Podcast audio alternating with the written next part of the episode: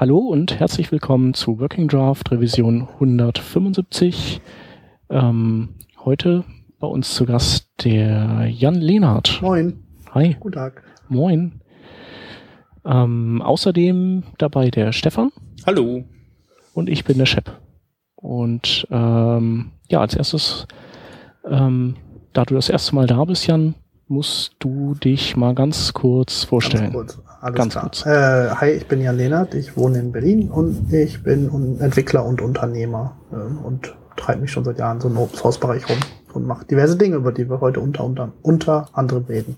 Und ich spreche zu schnell. Wunderbar. Ja, herzlich willkommen Ja, schön, dass ich dabei sein bei kann. unserem Podcast. Ja, vielen Dank, dass es auch so kurzfristig geklappt hat. Also gestern gefragt, heute schon äh, passiert's. Ähm, ich werfe eine kurze News in den Raum, ähm, und zwar dass die News, dass die Beyond Tellerrand den Ticketverkauf eröffnet hat für die ähm, Berliner, für die erste Berliner Beyond Tellerrand im November. Und die Early Birds sind alle schon weg und die normalen Tickets gehen auch relativ schnell weg. Das heißt also, wer sich für die Konferenz interessiert, der sollte bald handeln. Und ja, damit sind wir schon bei den Themen. Und äh, bei so einem Gast wie dir, Jan, da wäre es fahrlässig, nicht über deine Projekte zu reden. Und ähm, deswegen haben wir hier einiges, ähm, äh, einiges, worüber wir gleich reden werden, weil du bei, an sehr vielen Projekten mit dabei oder mitarbeitest oder die initiiert hast. Und das erste, das wir uns jetzt mal rausgepickt haben, das wäre CouchDB, weil das chronologisch auch wohl das erste ist, das du gemacht hast. Oder wie, wie ist denn überhaupt so dein, dein Weg von, vom normalen Standardentwickler zum Entwickler, der, der CouchDB entwickelt und äh, das, das dann richtig abhebt? Also, äh, ich habe natürlich auch ein Leben vor CouchDB. Ähm, da kann ich auch, rede ich auch gerne drüber, aber das haben wir, das kürzen wir mal jetzt für, ähm, für diesen Podcast mal ein bisschen ab. Ähm, zur Zeit, als ich CouchDB gefunden habe, habe ich sehr viel PHP und MySQL gemacht. Äh, Im PHP-Bereich war quasi mein Job, in Firmen reinzugehen, wo irgendwie ein Entwickler irgendwie so ein Spaghetti-Code zusammengebastelt hat und dann hat er drei Leute eingestellt und dann wussten die nicht mal, wie sie das alles organisieren sollen. Und dann habe ich denen erklärt, wie man halt so ordentlich Code organisiert und äh, das also im Team arbeiten kann. Und irgendwann äh, stellt sich dann auch raus, wenn so ein, so ein Team wächst, eine Plattform wächst, dass man da mit der Datenbank auch Sachen machen muss. Also konnte ich irgendwann MySQL von vorne nach hinten optimieren und Architekturen aufsetzen, die skalieren und so eine ganzen Sachen. Das heißt, du warst quasi als Berater unterwegs. Genau. Und ähm, Mhm.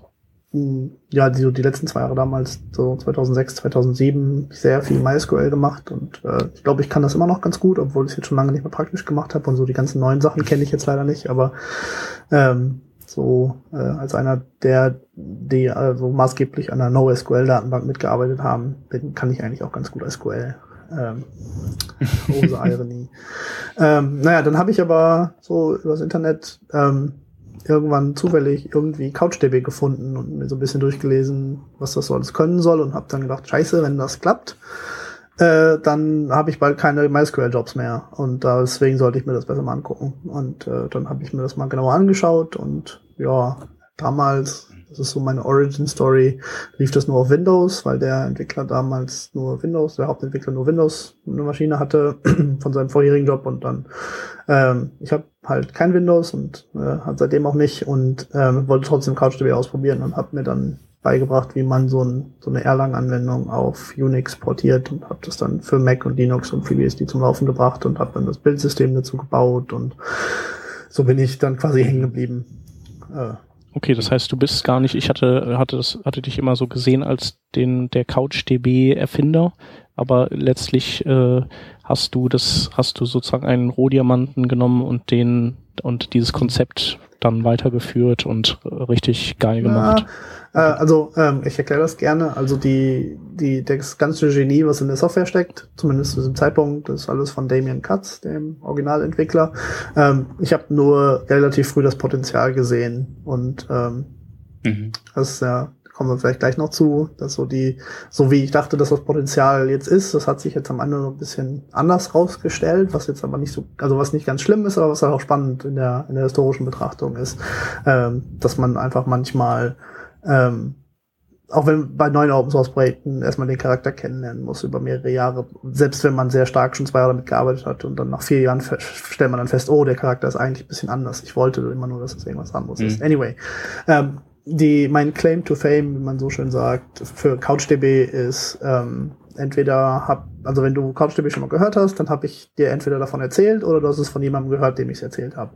Und natürlich gibt es auch ein paar Leute, die das auf anderen Wegen mitbekommen haben, mit denen ich nichts zu tun habe, aber ich habe da sehr früh, sehr ausführlich mich beschäftigt, viel Zeit investiert, ich bin viel gereist, habe viele Vorträge gehalten, ähm, ähm, hatten hier in Deutschland besonders das Glück, dass Heise das sehr schnell aufgeschnappt hat und über neue Releases immer berichtet hat und deswegen hat sich das hier sehr gut rumgesprochen. Mhm. Ähm, ich war auf einem äh, Chaos Radio Express Podcast mit Tim Pritloff, äh, der auch auf Deutsch ist und ähm, da kennen sehr viele so hier aus der Region, aus der Umgebung quasi ähm, CouchDB und ja, deswegen hatte ich da halt ganz groß, äh, ganz großen Einfluss irgendwie. Ähm, der Technologie bastel ich halt so mit und halt helfe so die Community zu, dass sie zusammenbleibt und sich weiterentwickelt und so und ähm, mache auch also habe auch ein paar Kernfeatures gebaut und kümmere mich so um Releases und Continuous Integration und so eine ganzen Sachen, aber ähm, jetzt so den den die die Hardcore coolen Ideen, die da drin stecken, die sind nicht von mir.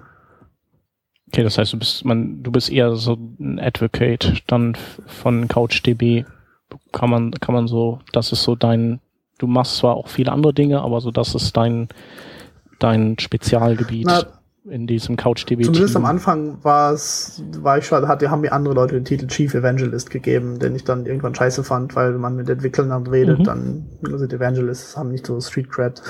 ähm, ich habe aber auch von Anfang an äh, irgendwelche, also Anwendungen mit CouchDB gebaut, mit dem, ja, Damien zusammen halt ganz viele neue Features besprochen und geguckt und ja, mich sehr viel auch so um User Support gekümmert, aber dann halt auch irgendwann tatsächlich Sachen gebaut, die man einfach braucht in so einer Datenbank. Ähm, mhm. ja. Ja, cool. Und ja, inzwischen äh, bin ich, also Damien hat CouchDB vor drei, vier Jahren verlassen und seitdem bin ich quasi der, der am längsten dabei ist noch und ähm, CouchDB ist ein Apache-Projekt, also offiziell reden wir über Apache CouchDB und innerhalb dieser Apache-Organisation bin ich der sogenannte Vice President of Apache CouchDB Heißt, ich bin äh, dafür verantwortlich, dass das, dass das Projekt ordentlich läuft ähm, und muss dem Apache-Board da äh, Rede und Antwort stehen, wenn, die, wenn wir irgendwas falsch machen, was wir meistens nicht machen. Mhm. Ja. Wow. Wahnsinn. ja. ähm, das Projekt war aber, wie du eingestiegen bist, nur eher ein Underdog oder war das auch schon dieser, dieser Riese, der es jetzt ist? Also diese, diese. Hm, damals also CouchDB ist heute ein Begriff mittlerweile, ne? Also, ich, also das ist das, was ich mir auf die Fahne schreiben kann, dass ich da sehr maßgeblich geholfen habe, dass das jetzt alle Leute okay. kennen, ähm, als das äh, es gab so drei Leute, die noch außer Damien so ein bisschen was, einer hat die Webseite gebaut, so, die das damals gab, und einer hatte noch so ein Admin-Dings gebaut und so. Und das war so ganz, so eine mini, mini, mini Community und so. Damien kennt halt auch in einer gewissen, der kommt so aus der Lotus Notes Ecke, der kennt da relativ viele Leute und die kannten das halt über seinen Blog so ein bisschen. Ähm, und von einem alten Kollegen von ihm, der bei Python relativ groß ist, hatte ich dann mitbekommen, irgendwie, dass das CouchDB und sowas ist. Und ähm, ja, äh, aber also das kannte dann auch keiner und ich musste, weiß ich nicht, meine ersten zwei Jahre musste ich also auch so Fragen beantworten wie Couch ist ja total doofer Name, hahaha, ha, ha, so oder ist das ein mm, alberner mm. Name? Ähm, so. Aber besser als MongoDB. Ja, ja äh, kann ich auch immer nur den Kopf schütteln, immer nur noch den Kopf schütteln, aber äh, es ist, was es ist. Ja, die, also mir sind halt die zwei auch ein Begriff, so als ja. NoSQL-Datenbanken. Wie, wie muss man die so im Vergleich sehen? Ist eine irgendwie größer als oder ja. äh, hat die mehr Traction als man die andere oder die, ist, kann die eine andere man Dinge? Man muss die gar nicht im Vergleich sehen. Und das ist auch ähm, leider so ein Ding, was wir so in der Geschichte nicht so ganz toll gemacht haben. Ähm, also als, als NoSQL ganz neu war oder noch eben bevor es diesen Begriff überhaupt gab. Ähm, hatte sich MongoDB so ein bisschen, also damals noch Tengen, hatte sich so ein bisschen positioniert als so die bessere, schnellere CouchDB, weil sie So, wenn man nicht genau hinguckt, dann sind die irgendwie ähnlich, aber sobald man sich genau äh, damit beschäftigt, sind sie halt so, ähm, ich sehe da so einen binären Baum, wo es immer so einen Entscheidungsweg gibt und dann ähm, sollen wir HTTP als Schnittstelle nehmen oder lieber ein binär Dings und CouchDB macht HTTP und MongoDB macht Binäres. Sollen wir jetzt JavaScript als Format nehmen oder irgendwas eigenes, was so besseres JavaScript ist oder etwas spezielleres JavaScript ist? Und dann entscheiden wir uns wieder für das breit, den breiteren Standard und MongoDB macht was anderes. Und so geht es halt quasi bis in die Tiefen, wie, mhm. wie speichern wir Bits und Bytes auf die Festplatte und wie stellen wir sicher, dass es da auch bleibt. Ähm, und ja, so gibt's halt quasi so einen, so einen riesen Entscheidungsbaum, wo wir immer genau in die andere Richtung gegangen sind. Das heißt, für jemanden, der sich mit beiden Systemen sehr gut auskennt und dann die Frage stellt, wie vergleicht man die beiden denn am besten, ist halt so über äh, gar nicht, die haben überhaupt nichts miteinander zu tun. Nur leider mhm. hatte, war dann so, wir sind so ein Open Source Projekt mit vielen Volunteers und viel Goodwill, also viele Leute, die freiwillig mithelfen und äh, das auch gut finden so. Und Tangent ist halt eine Firma mit viel Venture Kapital, die da sehr viel PR machen kann. Ähm, und ja, dann gab es halt so eine Phase von einem Jahr oder zwei, wo es halt quasi, wo die der Entwickler-Community verkauft haben, dass MongoDB das schnellere CouchDB ist und jetzt vergleichen, das ist halt so in den, in den Köpfen der Menschen, dass die miteinander vergleichbar wären. Und das ist jetzt so, äh, mhm. so ein bisschen mein Quest, das jetzt, oder meine Aufgabe jetzt, das so ein bisschen auseinanderzuziehen. Dass es eigentlich gar, gar, gar keinen Sinn macht, die so miteinander zu vergleichen. Ähm, um das vielleicht ein bisschen bildlicher zu machen, ähm, MongoDB will halt so ein neues, modernes, besseres MySQL werden. Also die eine Datenbank, die einfach alle standardmäßig nutzen, weil alle Frameworks das schon benutzen, weil es schon überall installiert ist, weil es äh, hunderte von tausenden von Leuten gibt, die das schon äh, benutzen und sich damit auskennen und so. Und ähm, du hast ja gerade nach der Verbreitung gefragt. MongoDB ist halt viel, viel, viel, viel verbreiteter als CouchDB. Aber die haben, also wie gesagt, auch 130 Millionen Dollar mehr Venture-Kapital gekriegt. Ähm, weil wir, wir sind halt nur so ein einsames, nein, nicht einsam, aber äh, wir sind ein Open Source Projekt und das ist halt eine Firma mit einem Produkt und das ist ein ganz krasser Unterschied, mhm. ähm, was da halt so passieren kann. Und die können halt so User Groups dann halt in allen möglichen Städten organisieren, weil es jemanden gibt, der sich Vollzeit darum kümmert, dass User Groups überhaupt passieren. So kriegen die natürlich sehr viel mehr Leute aktiviert, als wenn man das alles freiwillig macht. Ähm, wo wollte ich jetzt eigentlich damit hin? Äh, achso, genau. MongoDB ist mehr so das neue, moderne, so diese ähm, allumfassende Webdatenbank wollen die sein und ja, so, ne, war ja auch zeitlang deren Ziel, wir wollen das neue MySQL werden. Und ähm, CouchDB wusste lange nicht so ganz genau, was es ist. Also es war jetzt so eine neue SQL-Datenbank. Es ist natürlich auch noch so eine Dokumentendatenbank, wo man JSON reinschreiben kann. Ähm, es ähm, hat auch so Grundzüge von einer Big Data-Datenbank. Ähm, also wo man einfach dann unendlich viele Daten reinspeichern kann mit un und unendlich viele äh, Rechner quasi miteinander vernetzen kann, die dann so aussehen wie eine große Datenbank. Ähm, aber ich glaube am Ende, was die, die beste Analogie ist, um CouchDB zu verstehen, ist, ähm, wenn, wenn MongoDB wie, wie MySQL ist, dann ist CouchDB eher wie Git. Und dann, da schlucken die meisten Leute okay. dann so, warum, mhm, hat das jetzt mhm. miteinander zu tun? Und von Git meine ich jetzt weniger, ähm, du hast hier Commits und du äh, kannst die hier äh, rebasen und bisecten und die ganzen tollen Sachen, die man mit Git machen kann, sondern eher das Konzept von Remotes. Also, dass ich, ich mhm. habe eine, eine volle mhm. Kopie des Repositories bei mir lokal laufen und meine Mitentwickler und Entwicklerinnen haben das halt auch und die, denen kann ich Changes hin und her, also kann ich meine Commits hinschieben oder meine Dokumente in CouchDB sprechen. Ähm, und dann haben die auch eine volle Kopie aller Daten und können die austauschen. Und ähm, ähm, wenn ich fertig bin, kann ich das in ein zentrales Repository schieben, jetzt wie bei Git nach GitHub. Von da holt sich dann das CI-System oder hier Travis vielleicht holt sich dann da den Checkout und also das Update und lässt dann der Test laufen. Und wenn das gut ist, dann schiebt das Travis das direkt nach ins Production-System und so weiter. Also diese, dass es einfach mehrere Stellen gibt, wo die Daten sinnvoll genutzt werden ähm, und die also hin und her synchronisiert werden können, egal in welche Richtung und in welchem, in welcher feinen Granularität. Und das kann CouchDB halt auch. CouchDB ist genau das, was Git für deinen Source Code macht, ähm, für deinen Datenlayer. Ähm, cool. Und ähm, da der, der schön spannende äh, Use Case ist jetzt, ähm, alle, die von CVS oder SVN kommen, äh, kennen natürlich so dieses äh, ich benutze zum ersten Mal Git und das ist alles bisschen komisch, aber es ist schnell. Verdammt ist das schnell. So, ich mache git log und es ist sofort alles da. Ich muss erst nicht warten, ah, die 300 Millisekunden bis beim Server ist, dann muss das SVN ein bisschen rumrechnen und dann 300 Millisekunden bis es wieder zurück ist. Das ist vielleicht schon fast eine ganze Sekunde vergangen und ich warte hier, ähm, wenn ich irgendwie mobil unterwegs bin, irgendwie in der Bahn das Telekom-Netz benutze oder Tethering machen muss, dann dauert es halt noch alles viel länger. Und mit Git ist es halt einfach mal super schnell.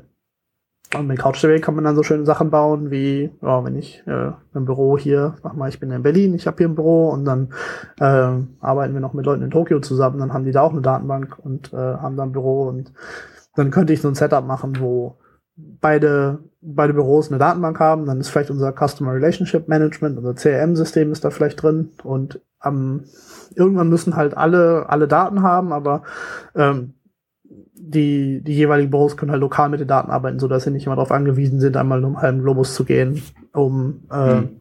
irgendwelche Daten zu bekommen. Das ist jetzt so klein gedacht. Andersrum ähm, kann man so auch schön große Cluster bauen. Ich habe gerade die Zahl vergessen. Ich glaube, achten mit man kann mit Lichtgeschwindigkeit kann man so ein, ein Bit äh, achtmal um die Welt schicken pro Sekunde. Ähm, wenn man ähm, so eine eine, eine Datenbank mit mehreren Rechnern betreiben will, dann müssen die sich halt irgendwie darauf einigen, wer für was zuständig ist und wie der wie die Ansicht dieser Datenbank ist. Und ähm, wenn man da dann quasi bei Tausenden oder Hunderttausenden von Transaktionen pro Sekunde immer noch eine Sekunde warten oder eine Achtelsekunde warten muss, bis sich alle Rechner geeinigt haben oder bis sich nur zwei Rechner geeinigt haben, dann kann man halt so ein großes Datenbanksystem komplett in die Tonne kloppen. Und da muss man halt ein bisschen geschickt damit umgehen und äh, dadurch, dass man halt überall lokale Kopien haben kann, ähm, wo alle Daten liegen, auf die voller Zugriff äh, herrscht, da kann man so eine großen Cluster halt auch viel besser bauen. Und dann gibt's noch einen dritten schönen Use Case. Ähm, das sind so die, die drei, die ganz gut sind. Ähm, es gibt inzwischen so neue Implementierungen von CouchDB, die diese Synchronis dieses Synchronisationsprotokoll quasi neu entwickeln und ähm, da gibt's äh, im Moment eine Version, die ist in JavaScript geschrieben, die im Browser laufen kann. Die nennt sich PouchDB mit P, wie so eine kleine Tasche. ähm, und dann gibt es ein äh, Projekt Couchbase Lite. Das gibt's einmal in der iOS-Variante oder in der Android-Variante. Und das wird auch liebevoll TouchDB genannt, also mit T, so dass man es anfassen kann. Und das ist natürlich, wie der Name dann vielleicht schon verrät, halt für, für native Anwendungen im Mobilbereich gedacht. Ähm, und da kann man dann äh, so schöne Sachen machen, wie wenn ich eine Anwendung habe, die jetzt auf meinem Handy oder im Browser, kann ja auch mobil, eine mobile Web-App sein, ähm, dann kann ich die, meine Web, meine Webanwendung kann diese Datenbank, die ich jetzt im Browser mitgeschickt habe, benutzen. Und ich kann, wenn es mal eine Internetverbindung gibt, die kann ich dann auf den Server synchronisieren, ähm, muss mich aber jetzt nicht darum stören, ob ich mit dem Zug gerade durch den Tunnel fahre oder ähm, mich in ein Flugzeug begebe. Ich kann meine App einfach weiter benutzen. Und dies, die Story gilt halt dann auch für, für iOS und Android. Ähm, und das hat einen ganz schönen äh, Vorteil, der jetzt einfach mit der ganzen Datenbanktechnologie nichts zu tun hat, sondern ähm, der so mehr zum User Interface oder User Experience Bereich kommt. Ähm, äh, ihr kennt das ja wahrscheinlich, es gibt diese Studien von Google und von Amazon, dass für jede 100 Millisekunden mehr man irgendwie 5% Traffic verliert oder Conversions verliert. Ähm, die genauen Zahlen weiß ich jetzt auch gar nicht, kann ich gerne die Links noch voraussuchen. Ähm, die Idee ist halt so, dass wir Menschen so irgendwas zwischen ja, 150 und 300 Millisekunden äh, Latenz haben. Also alles, was langsamer als das geht, merken, sehen wir, dass es langsamer ist. Alles, was schneller geht, nehmen wir als flüssig wahr. Und ähm, wenn man sich so mit Netzwerk ein bisschen auskennt, dann weiß man natürlich, dass es manchmal ein bisschen länger dauert, bis so eine Verbindung zustande kommt. Und im guten Fall sind es halt weiß ich nicht, irgendwas zwischen 20 und 100 Millisekunden, weiß ich nicht, von Berlin aus das GitHub, ich glaube 180 Millisekunden entfernt, das ist schon ein bisschen mehr. Und wenn dann der Server noch ein bisschen langsam ist, dann kommt ja noch ein bisschen mehr dazu. Ähm, lange Rede, kurzer Sinn, man kann da ähm, Anwendungen bauen, die halt nie, also für eine User-Interaktion nie mit dem Netzwerk reden müssen. Deswegen ist alles immer, immer, passiert immer sofort, der Benutzer muss nie warten, man hat eine schöne, äh, flüssige Benutzer-Experience, also User-Experience da und ähm, kann dann, also wenn es irgendwie mal ein Netzwerk gibt, kann man dann alle Daten zum Server schieben und sich neue Daten runterholen und äh, ja, so, vielleicht als anderes Beispiel da, so wenn man IMAP kennt aus dem E-Mail-Bereich, da kann man ja auch E-Mails versenden, wenn man offline ist und die werden dann natürlich erst verschickt, wenn man online ist. Aber äh, mhm. dieses Konzept halt nur für, für deine Web- und jetzt halt auch iOS- und Android-Anwendungen. So, das sind die drei großen Anwendungsgebiete von CouchDB. Ah, jetzt muss ich erst was trinken. ja, ja, coole Sache. Also ich glaube, jetzt gibt's ja keine offenen Fragen zu CouchDB. Das, ah, ich kann, aber das war. Ich, ich kann noch. Äh, höchstens halt die Frage, wann würdest du eben empfehlen, CouchDB einzusetzen und wann MongoDB, weil es gibt ja bestimmt auch Fälle, wo dann, wo dann einfach mhm. das MongoDB-Konzept besser ist, aber ich denke mal, so äh, für Webanwendungen ist es natürlich schön, dadurch, dass das äh, CouchDB ähm, so eine REST API hat, REST mhm. was, ne? Und, und äh, mit JSON-Daten ja, glaube ich, auch äh, rumschmeißt und, äh, und klar, wenn, wenn man man so verteilt seine Daten gerne speichern möchte. Genau. Ähm, ich bin immer sehr, sehr vorsichtig, was über MongoDB zu sagen, auch wenn ich ne, weil ich also in meiner Meinung nach objektive Meinung dazu habe, bin ich natürlich einer der führenden Personen von einem Produkt, was zumindest oder Projekt, was zumindest in den Augen vieler ein Konkurrenzprodukt ist. Deswegen bin ich da mal ein bisschen vorsichtig, was zu sagen. Ähm, jetzt, ich versuch's mal, jetzt so als objektiver Datenbank-Nerd ist für mich MongoDB ein richtig guter Cache, ein sehr flexibler Cache, wo man sehr cool, sehr flexibel ganz viele Daten abfragen kann. Ähm, Wenn es jetzt aber darum geht, langfristig Daten richtig sicher zu speichern, würde ich das noch mit einem, einem sekundären Speicher, also einem sekundären ähm, äh, eine sekundäre Datenbank machen. Das ist so ein bisschen wie früher hatte man, hatte MySQL so ein ganz schnelles MyISAM Storage Backend und das war halt sehr schnell für Lesezugriffe, mhm. was man damals brauchte. Ähm, hat aber damals in der Datenbank-Community halt auch so, das ist ja gar keine echte Datenbank, hat ja nicht mal Transaktionen und überhaupt fliegen einem da ständig die Files. Also wenn das irgendwie crasht, dann muss man erstmal Repair laufen lassen und so eine Sachen. Ähm, und irgendwann, also keine Ahnung, nicht irgendwann, es hat dann irgendwie 15 Jahre gedauert, bis dieses InnoDB fertig war. Das ist jetzt eine ordentliche Datenbank-Engine. Die sitzt jetzt in MySQL drin und damit können auch so die ganzen Nerds jetzt endlich mal die Klappe halten, inklusive mir, äh, dass äh, MySQL da auch ordentlich ist. Ähm, und ja, das lässt sich so ein bisschen auch so vergleichen. Also auf dieser dieser Speicherebene, da ist CouchDB sehr äh, inkonsequent, macht es sehr, sehr sicher, dass deine Daten immer, immer, immer ganz sicher sind und du nicht mal aus Versehen die überschreiben kannst. Ähm, und äh, bei MongoDB ist das so ein bisschen mehr Wilder Westen. Ähm, und da kann ich, also wie das jetzt ganz genau im Detail funktioniert, äh, die, die letzten Versionen weiß ich jetzt nicht. Die ähm, da ist es aber auch lange so gewesen. Das ist halt sehr schwierig, selbst wenn es irgendwie so eine Datenbank-Korruption gab, dass es da schwierig war, die wiederherzustellen. Aber wieder der aktuelle Stand, das weiß ich jetzt leider auch nicht. Ähm, die Frage war jetzt aber eher, was würde ich eher, also was würde ich wann eher benutzen? Und das ist ja so eine generelle Frage, die sehr schwer zu beantworten ist. Äh, Klingt so, als wäre Mongo so für so was wie, sag mal, so ein Facebook oder Twitter, um da so solche Sachen, so nicht so kritische, aber eben sehr häufig auftauchende Datenschnipsel geeignet. Ja, weiß ich nicht. Also das, das, das, die Stärke von Mongo ist halt so diese sehr flexible Abfragesprache über unstrukturierte Daten. Ähm, ähm, ich glaube, also ich würde es eher so zum für für Proto zum Bauen von Prototypen benutzen und äh, gucken, was ich halt weiß und also was ich brauche für meine Anwendung und äh, wo ich halt am Anfang bin ich noch nicht so ganz sicher, wie mein Datenformat ist und was für Typen Abfragen ich brauche. Und sobald ich mhm. aber das so ein bisschen entwickelt habe, sobald es mal so eine 1.0 oder eine Produktionsversion gibt oder eine Beta, ähm, dann weiß ich ja ungefähr, was für eine Charakteristik, äh, so Datenabfragen ich brauche und wie schnell das alles sein muss. Und dann kann ich mir einen Datenspeicher suchen, der dafür optimiert ist für das, was ich tatsächlich brauche. Und da gibt's ja inzwischen äh, zig schöne Lösungen, die sehr gut funktionieren. Ähm, und ja, dieses, was ist besser, wann, äh, ist wirklich, kommt wirklich sehr aufs Projekt an. Und wenn es ähm, wenn es um, naja, sagen wir, Datenmengen gibt oder eine, Ab also eine Abfragelast, also wie viele Anfragen pro Sekunde da kommen oder wie viele parallele Abfragen da kommen, wenn das alles äh, nicht relevant ist, sagen wir mal, also wenn du eh nur dein persönliches Blog machst oder du versuchst jetzt das neue Facebook zu machen, aber äh, du weißt, du wirst im ersten Jahr nur 10.000 Nutzer kriegen, ähm, dann ist, kannst du auch SQLite nehmen, also ist total, dann, dann ist es halt total egal und du solltest quasi an der Stelle äh, einfach die Technologie nehmen, mit der du am besten dich äh, mit der du am besten zurechtkommst und am schnellsten das verwirklichen kannst, was du machen willst. Und die schweren Probleme kannst du eh dann später lösen. Hm. Mhm. Alles klar. Ja, wunderbar. Dann vielen Dank für diesen, äh, für den Überblick über CouchDB und, und auch ein bisschen MongoDB. Mhm. Sehr informativ. Ja.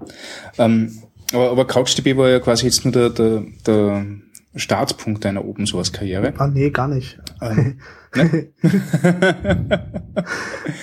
ähm, das ging ja nur weiter dann. Ne? Also ähm, ich, ich habe das ja lange gewusst, dass, dass du einer der Köpfe hinter Master.js bist. Mhm, genau. oder der Kopf hinter Master Chess? Ah, genau. Ähm, da ist die Geschichte, also erst noch kurz zu dem, zu dem Einstieg der Open Source Welt. Ich habe eigentlich schon im, ja. immer Open Source gemacht. Das hat irgendwie Ende der 90er mit Self-HTML und dem Forum da angefangen, das wir ah, cool. vielleicht noch ein paar Leute kennen und das ist von da ja. so in die PHP und MySQL Community reingegangen.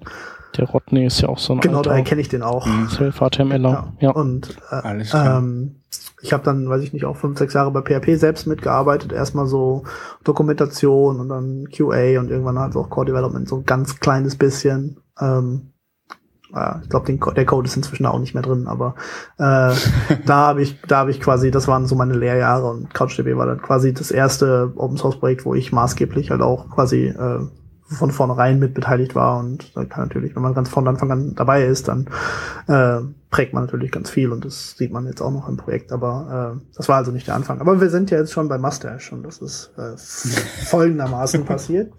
Ähm, äh, das kommt auch, also die, ich habe, also CouchDB hat so eine so eine Mini-Applikationsplattform mit eingebaut, wo man äh, die Idee ist einfach, wenn es schon eine REST-API gibt, dann kann man darüber ja auch HTML ausliefern und dann äh, mhm. äh, XHR dazu benutzen, um wieder mit der Datenbank zu reden. Und dann kann man ja quasi so äh, zwei Stufen Anwendungen bauen mit nur Datenbank und Frontend ohne irgendwie Backend dazwischen. Ähm, mhm. Und das, äh, das Konzept heißt Couch Apps und äh, da kann man äh, sehr spannende Sachen mitmachen. Und dann gab es so ein paar Dinge, die auf CouchDB-Seite mit, oder die sind auch immer noch eingebaut, wo man so ein bisschen Server-Side-Processing machen kann oder wo man auch quasi äh, bisschen JavaScript-Code ins CouchDB reinschieben kann, der dann über die JSON-Daten da läuft und einem so ein, so ein etwas anderes Ergebnis gibt als JSON. Also man kann sich da aus den Daten direkt HTML generieren lassen. Ähm, und als wir da so mittendrin steckten, ähm, habe ich äh, von Chris Wanstrath, das ist Defunct, einer der Gründer von GitHub jetzt, mhm, äh, mhm, mhm. gesehen, dass er Mustache Ruby, also mustache.rb veröffentlicht hat ähm, und man so eine das, der, der Slogan ist ja logicless oder log logiklose Templates. Und das hat er sich bei C-Template irgendwie abgeguckt und hat dann ganz viele Features weggeschmissen und das in Ruby implementiert. Und ich dachte, das ist cool. Äh, ich brauche das aber in JavaScript und habe das dann in einem äh, fleißigen Sonntagnachmittag äh, transliteriert. Also ich habe gar keine, gar keine Programmierleistung erbracht, sondern nur Übersetzungsarbeit. Ich kann ein bisschen Ruby und damals konnte ich auch so ein bisschen JavaScript und dann bin ich tatsächlich Zeile für Zeile durchgegangen und habe, weil die Sprachen so semantisch sehr ähnlich sind, äh, also wenn man sich die ersten beiden Versionen anguckt, die haben ungefähr die gleiche, gleiche Zeilenzahl und so, man sieht sehr gut, was, was mhm. ich darüber geschrieben habe. Ähm, und da ist, da ist meine Geschichte so ein bisschen, ähm, da die erste Version davon hat so äh, das Parsen mit Regex gemacht. Und wenn man jetzt so richtiger Computer, äh, so ein richtiger Informatiker ist, dann äh, sollte ich mal. Weiß man, dass das eine super Lösung genau, ist. Genau, richtig. Also ich, ich, ich mag ja Regex auch, also ich kann damit auch gut umgehen, das ist auch kein Problem. Äh, und das hat aber auch, also quasi in dem Fall erzeugt, dass der, der Code irgendwie nur 300 Zeilen waren und das könnte man halt so in ein paar Stunden halt verstehen und übersetzen, quasi in eine andere Sprache. Das war halt sehr gut. Ähm, da war halt Master selber halt auch noch ganz jung. Und ähm, dann hat aber die Ruby-Community das halt äh, entdeckt und für, auch für gut befunden. Und dann haben sie natürlich die ganzen schlauen Informatiker dran gemacht und ähm, einen richtigen Parser gebaut und äh, Compiler und alles Mögliche optimiert und hast nicht gesehen. Und ähm, ähm, im Nachhinein, wenn ich den Code so gefunden hätte, quasi, dann hätte ich schon mal aufgegeben. Also es ist nicht so, ich habe auch Informatik studiert, es ist nicht so, dass ich nicht auch Parser und Compiler könnte, aber das kann ich, könnte ich dann nicht in drei Stunden oder zweieinhalb Stunden irgendwie in einem Wochenende machen. Okay. Mhm. Ähm, deswegen hatte ich immer, äh, fand ich es immer sehr gut, dass es diesen Regex-basierten Parser gab, weil der einfach gut zu verstehen ist. Und äh, dann gab es immer wieder Leute, die sagten, ja, hier, ich habe mal das komplett jetzt auf Compiler umgestellt. Ähm, und dann hatte ich immer ein gutes Argument, weil die, die Laufzeitumgebung für Ruby ist natürlich auf dem Server und für JavaScript. So, ich habe es auch auf dem Server verwendet mit CouchDB, aber viele haben es natürlich im Web verwendet und dann muss man natürlich immer gucken, wie viel Bytes man erstmal übers, übers Netz schieben will, äh, bevor man da äh, Templates machen kann. Ähm, und da war mein Argument halt meistens so, wenn an, zu dem Zeitpunkt, wo dein, dein Parser-Compiler-Code auf dem Client landet, bin ich schon fertig mit Template bauen, ähm, weil ich einfach weniger Zeilen Code habe. Und dann ist es halt egal, ob das Parsen nur halb so schnell ist oder das, das Templating halt nur halb so schnell ist, weil der Code einfacher ist äh, und deswegen halt schneller auf dem, Server, auf dem Client ist. Und das ging so lange gut, bis jemand kam, äh, der dann, äh, Nate heißt der Nate Vanderbilt aus äh, Portland, hat dann äh, ein, mir einen Parser-Compiler geschickt, der genauso lang war wie mein Regex-Parser. da war ich natürlich so, ah, scheiße. ähm, und dann hat noch jemand anderes das nochmal gemacht, also den Pull Request, der ist irgendwie versandet irgendwie, ähm, weil er nicht ganz fertig geworden ist, glaube ich. Und dann hat es jemand anderes nochmal gemacht und der war auch so, den konnte man noch lesen und der war gut. Äh, das ist jetzt, äh, das ist jetzt vom, äh, also vom jetzigen Maintainer, der heißt äh, Michael Jackson, der hat damals für Twitter gearbeitet. Ähm, hatte das, äh, ja, der hatte das dann quasi genommen und der, der hat dann quasi auch von mir das Maintaining übernommen, weil also da konnte ich dann auch keine Bugfixes mehr äh, evaluieren, ob die jetzt gut sind oder nicht. Ähm, und habe dann auch aus anderen Gründen gemerkt, dass es, also Mustache ist schon sehr erfolgreich geworden, also auch, so ist sehr viel, sehr viel so ein Standardding, ähm, hat auch sehr viele andere Templating-Systeme quasi inspiriert. Und äh, ja, ähm, da hatte ich irgendwann einfach keinen Nerv mehr für das, was machen jetzt als andere Leute im Prinzip. Ähm, und dann gab es noch eine schöne Geschichte, ähm, weil irgendwann war ich dann so ein bisschen traurig, dass halt meine gut lesbare Version des Codes nicht mehr erreichbar war, äh, also quasi nicht mehr in der, in der in die Shipping war und nicht mehr relevant war, ähm, bis dann, äh, wie heißt der denn, Fat, FAT auf Twitter, wie heißt der denn noch? Mm, äh, ja, hier Jacob. der Bootstrap-Typ, ne? Genau, äh, genau der ähm, Jacob Norton. Norton? Jacob auf jeden Fall. Genau, Jacob. Fat. Ähm, peinlich, jetzt auch, egal. Ähm, der hat einen Talk auf der JSConf gegeben, in Arizona war das damals, äh, hat über, ähm, also der war der Autor von Hogan.js. Und Hogan, äh, nach Hulk Hogan, der auch so mhm, einen Schnurrbart mhm. hat, äh, ist halt auch so ein Mustache-kompatibler kompatible Engine, aber die auch Parsing Compiling macht und weil die das bei Twitter gebraucht haben. Und also genau, also ähm, noch bevor Michael Jackson das, diesen Port gemacht hatte, hatte Twitter Master schon benutzt. Das fand ich, war super cool fürs Projekt so, dass man damit angeben kann, dass Twitter das benutzt. Ähm, und irgendwann hat dann Michael Jackson es verbessert und gleichzeitig, als äh, Jacob da halt bei Twitter, auch bei Twitter war, haben die halt Hogan gebaut, weil die es nochmal besser machen wollten.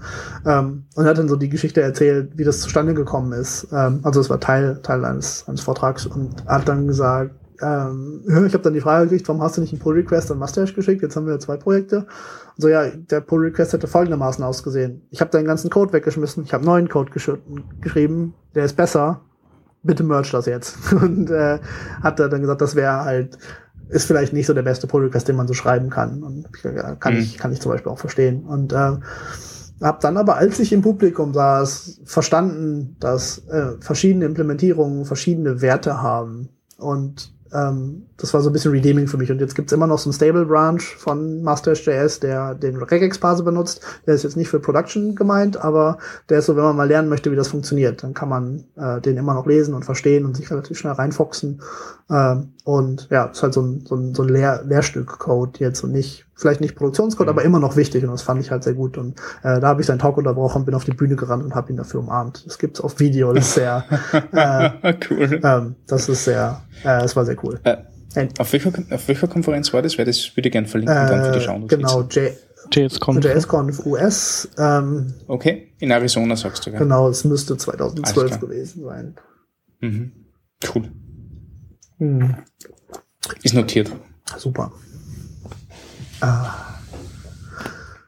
Äh, jetzt könnt das heißt, du hast mit Mustache aber jetzt quasi keine Arbeit mehr, weil das wird fortgeführt von, von anderen Leuten. Genau, das liegt jetzt noch bei mir im Repo und so ein bisschen so äh, Fragen beantworten kann ich ab und zu noch machen oder wenn ich sagen, also wenn die Repo-Requests kommen oder Issues kommen, die schon beantwortet sind, worden sind, dann kann ich die, kann ich da ein bisschen helfen, aber äh, mhm. das ist jetzt nicht mein Fokus gerade.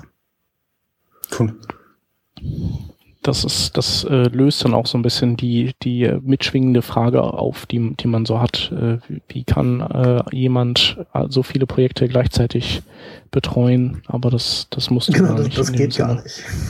Mhm. Ja. Mhm. Das ist eine gute Antwort, gar nicht. Mhm.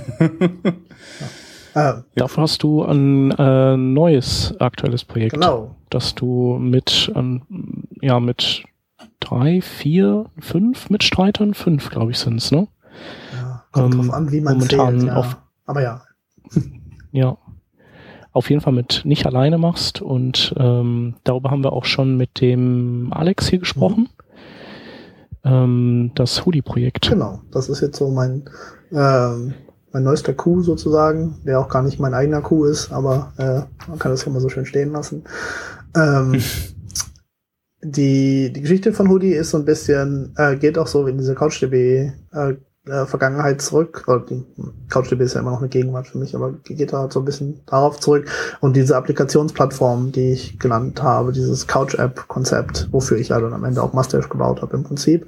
Ähm, und dann ist Gregor, der mit mir an Hoodie und unter anderem arbeitet, mal auf so einer CouchDB-Konferenz zu mir gekommen und hat mir hier, ich habe diese Anwendung gebaut und ich finde das total geil, dass es Couch-Apps gibt und äh, mir fehlten da jetzt aber noch so ein paar Sachen, die habe ich mir in Node schnell da, dazu programmiert. Und äh, da sind mir so alle Augen ausgefallen, weil wir haben so zu dem Zeitpunkt immer gemerkt, dass Couch-Apps zwar ganz cool sind, aber es gibt so ein paar Einschränkungen, die, die halt sichergestellt haben, dass nicht, dass das jetzt quasi nicht eine Lösung für alle Webanwendungen ist, obwohl wir eigentlich gedacht haben, dass jetzt so die Zukunft des, der Webentwicklung sein wird, dass man quasi keine Backend, kein Backend-Quatsch mehr machen muss oder nicht mehr so viel.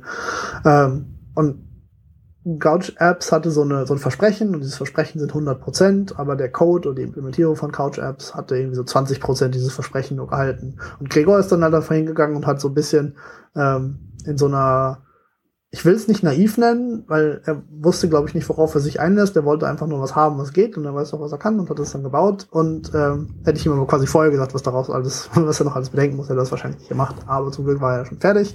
Und er hat quasi so eigen in einer, in, in eigener Hand, wie sagt man denn das, äh, in, in einem Rutsch die fehlenden 80 Prozent einfach mal hinentwickelt. Und ähm, mhm. da, als er mir das gezeigt hat, so, ja, wir müssen da unbedingt ein Framework draus machen, dass mehrere das haben können. Das ist ja total geil.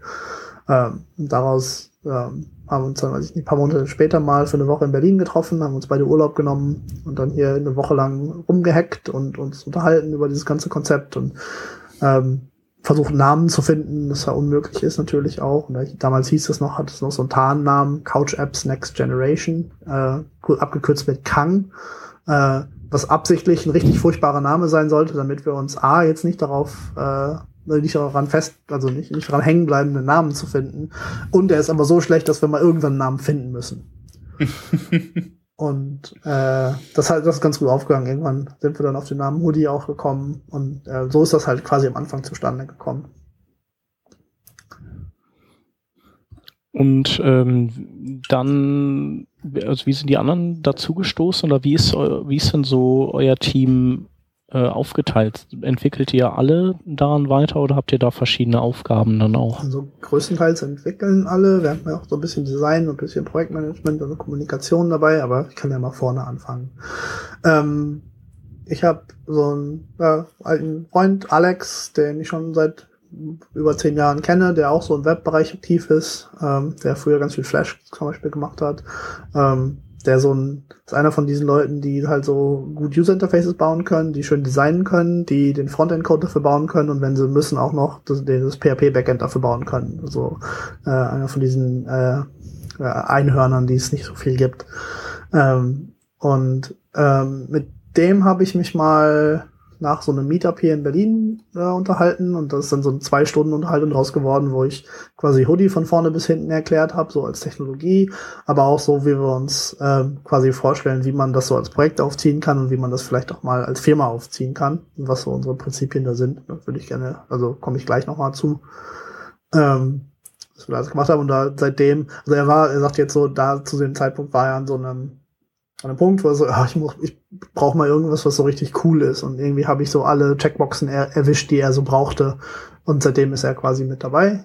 Das war im Sommer, äh, schlag mich, zweit mehr oder im Frühling 2012 dann.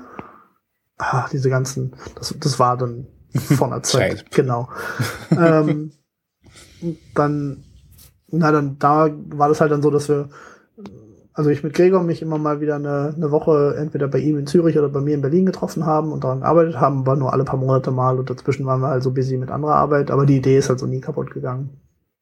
Und irgendwann hat Alex dann auch hier in Berlin mitgemacht und haben dann hier so ein paar Locals auch noch äh, quasi äh, da ein bisschen mit infiziert, die auch in der frühen Phase ein bisschen geholfen haben, so mit Code und ein bisschen äh, Meinungen und Ideen und so ähm, bis ich dann irgendwann Kalen getroffen habe, der zu Besuch war in Berlin. Kalen ist Kalen M auf Twitter. Kalen McMahon ähm, ist einer, ähm, ist auch ein Entwickler aus Sheffield, oder damals noch äh, Nottingham, glaube ich.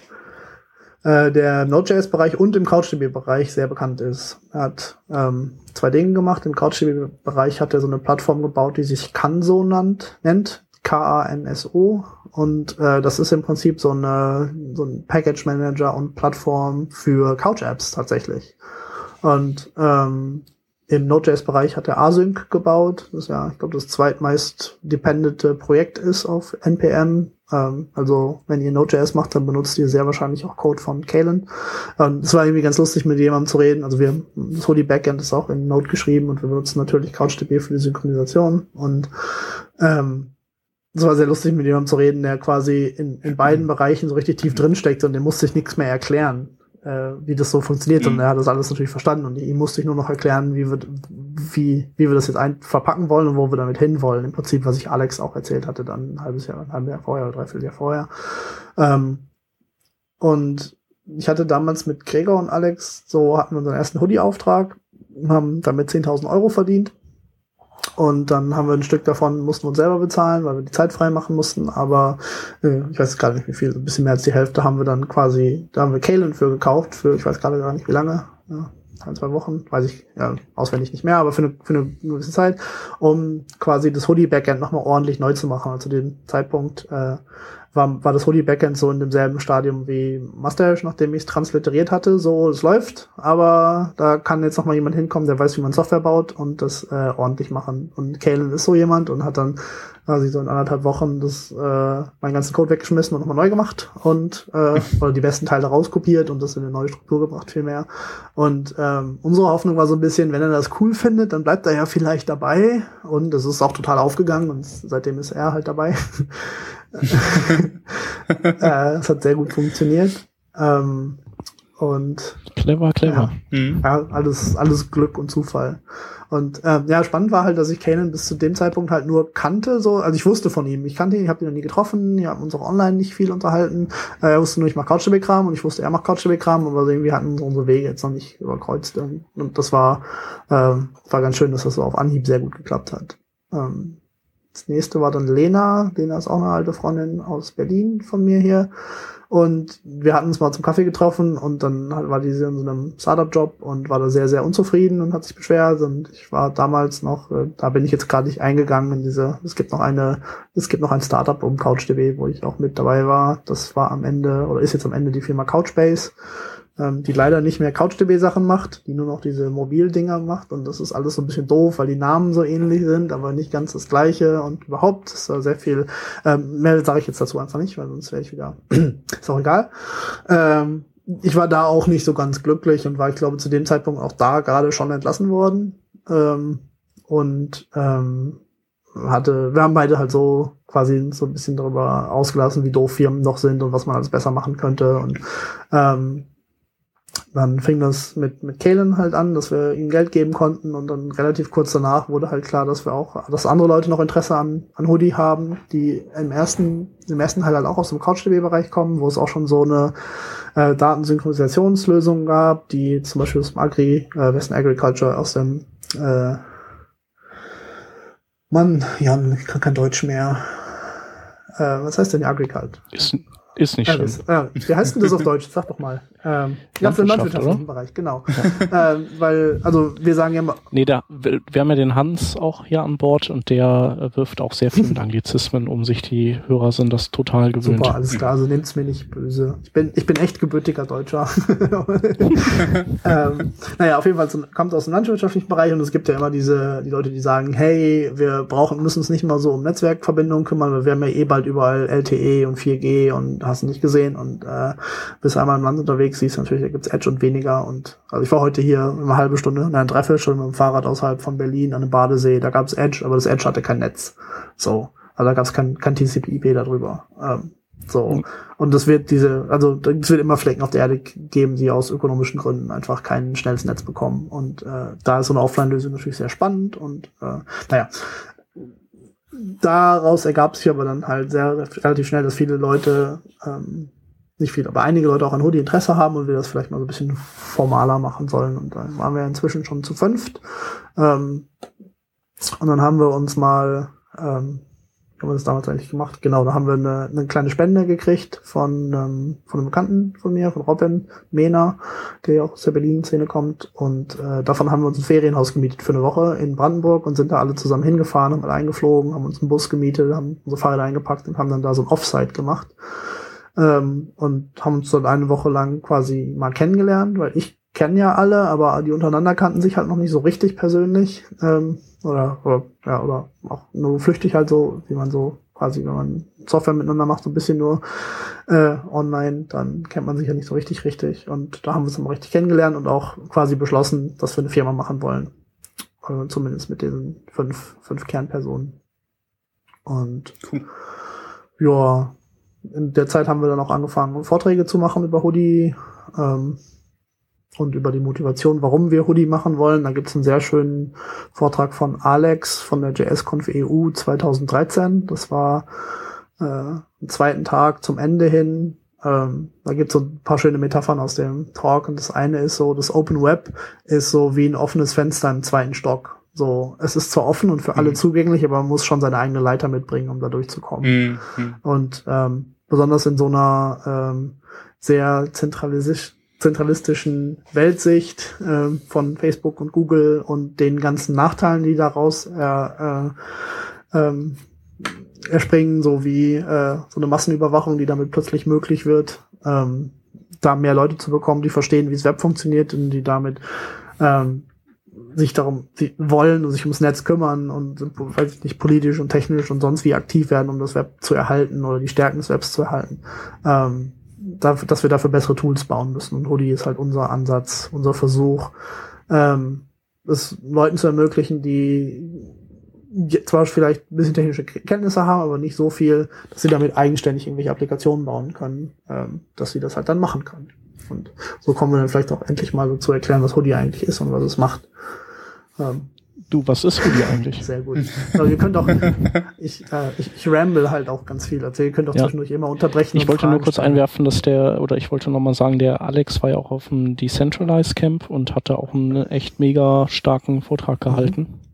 Der der zwar, der jetzt gar nicht so unbedingt auf Hoodie hinaus lief, also Hoodie kam dann schon vor, aber das halt eben auch äh, einfach so ich denke, das sind dann auch so die Gedanken, die bei euch äh, so, die, die hinter euren oder die euch antreiben so ein bisschen und die dafür hat er halt dann dreiviertel Stunde Zeit gehabt, die darzulegen und das war schon echt richtig cool. Also da gibt's auch, äh, da habe ich auch äh, sozusagen mitgeschrieben und können wir auch nochmal verlinken. Ja, ich habe deine, mhm. deine Notizen gesehen, das war sehr gut. Ja, ja. Ich konnte leider, leider, leider nicht dabei sein. Ähm, aber ich habe halt ja. auch in den Tweets gesehen, wie, wie Alex das da gerockt hat. Das ist schon sehr cool. Ja, ich, ich habe das Video zu dem Talk of the JS EU gesehen. Mhm. Das war schon sehr, sehr gut. Also das war so richtig äh, äh unglaublich gut aufbereitet und noch hat jeder gewusst, worum es geht. Also schwer empfehlenswert. Den werden wir auch verlinken, mhm. den Talk. Ja, ist auch einer meiner Lieblingstalks überhaupt. Aber sagt, sagt, sagt dem Alex das nicht. der kann das nur noch hören. Ja, er hat noch einen. Entweder jetzt live oder noch auf, auf Sinn. Er hat noch einen von der JSConf Australia, wo er dann jetzt vor ein paar Monaten oder ein paar Wochen war, ähm, da auch die Closing Keynote gehalten, aufgrund dessen, cool. des Tages auf der EU. Davon gibt es das Video leider noch nicht, aber davon habe ich quasi über Google Hangouts einen Tag vorher so die Generalprobe gesehen. Ähm, und der ist noch besser. Aber ähm, cool. also ist der Fokus auch so ein bisschen anders. Aber ja, ähm, was ist Hoodie eigentlich? ähm, ihr habt ja schon mal eine Folge über Hoodie gemacht, vielleicht muss ich das gar nicht so viel erklären. Nur ganz kurz. Ähm, die Idee so, ähm, es gibt Leute, die sehr gut mit Frontend-Technologien umgehen können und da äh, entweder für sich kleine Tools basteln oder für, weiß ich nicht, für die Firma irgendwas zusammenstricken können oder für einen Freundeskreis oder nur für sich selbst.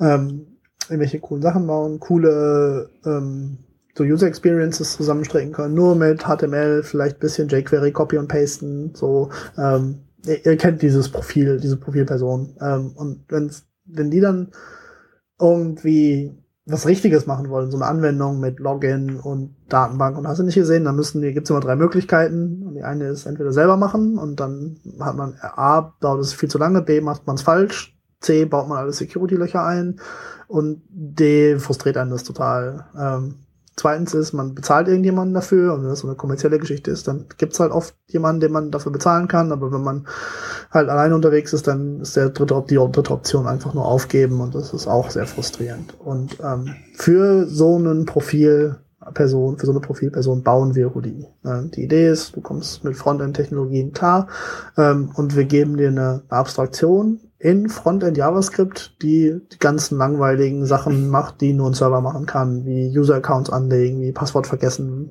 E-Mail verschicken, wie ähm, Daten speichern und synchronisieren und wieder aufrufen, wenn man sich einloggt und äh, generell E-Mails versenden und äh, in, in nächsten Schritten dann auch, weiß ich nicht, Payments-Anbindung in Stripe oder ähm, ja, was, was es sonst halt alles so, alles so im Web gibt.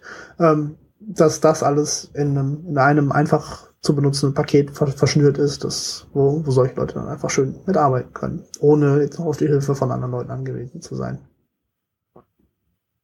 Punkt. ihr habt da auch äh, auf eurer Seite zumindest mal gehabt, so eine Art Roadmap, die, die ihr euch selbst auferlegt habt mhm. und wo ihr ähm, bestimmte Punkte eben so markiert habt als ähm, die diese Checkpoints haben wir erreicht und die an denen arbeiten wir und die möchten wir noch erreichen. Also vor, vorwiegend eben bei diesem, die möchten wir noch erreichen. Das waren dann eben das Ansprechen von Leuten, die wirklich kaum coden und die, die mehr so Designer sind und so. Ähm, das, oder ist das, ist das immer noch? Genau, also das, das, das, ja. also die, das ganz große Ziel von allen so Projekten, die auch so ähnlich sind, ist natürlich, dass auch Leute, die nicht programmieren, damit irgendwelche tollen Sachen machen können.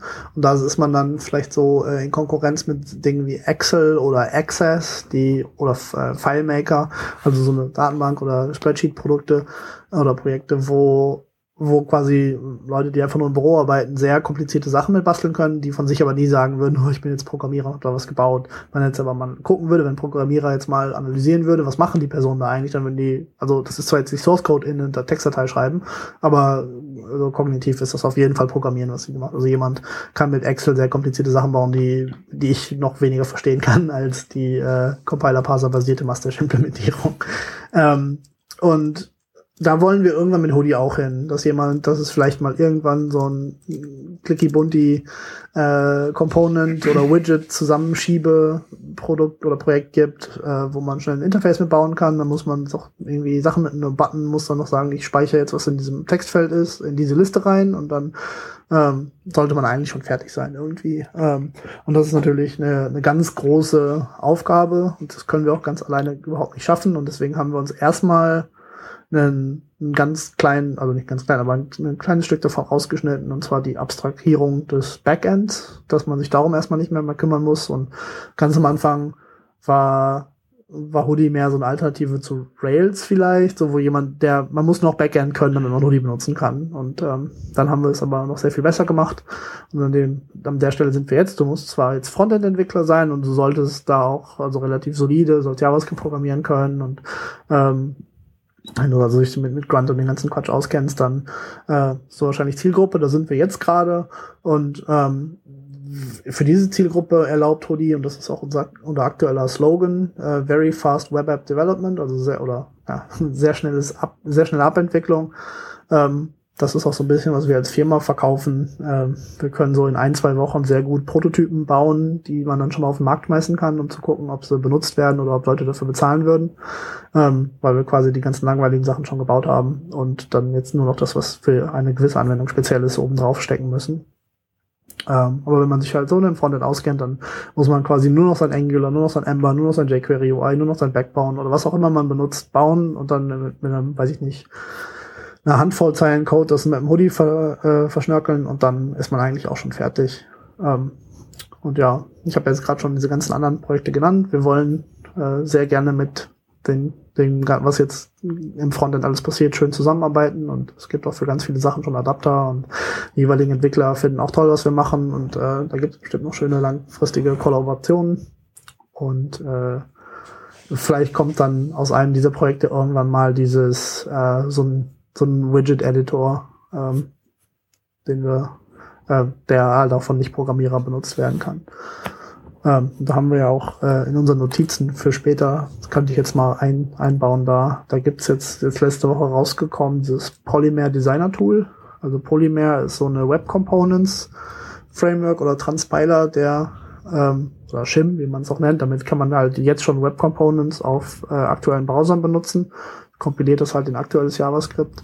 Ähm, und auf dem Basis haben die so ein, so ein Point-and-Click-Interface-Bilder gebaut. Wenn man schon mal Mac oder iOS-Anwendung oder damals noch äh, Next-Step-Anwendung gebaut hat, äh, hat man das vielleicht schon mal gesehen, wo man quasi dann so die ganzen Komponenten, die man für eine Web-App braucht, hier ist eine Sidebar, hier ist eine Liste, die mit folgenden Daten voll gemacht wird und hier gibt es Inputfelder oder eine, ein Formular mit Buttons und so eine Sachen. Das kann man alles so aus irgendwelchen Seitenleisten mit Tools da äh, in seine Hauptarea, also in seine, seine Anwendung quasi reinziehen und benennen und miteinander verbinden und dann kann man sich halt so einen User Interface zusammenklicken. Und äh, ja, das finde ich ist eine, eine sehr spannende Entwicklung. Ähm, nicht, dass alle Webentwicklung irgendwann mal so funktionieren soll, aber so können wir äh, die, das Web als Plattform noch viel, viel mehr Leuten ähm, quasi schmackhaft machen.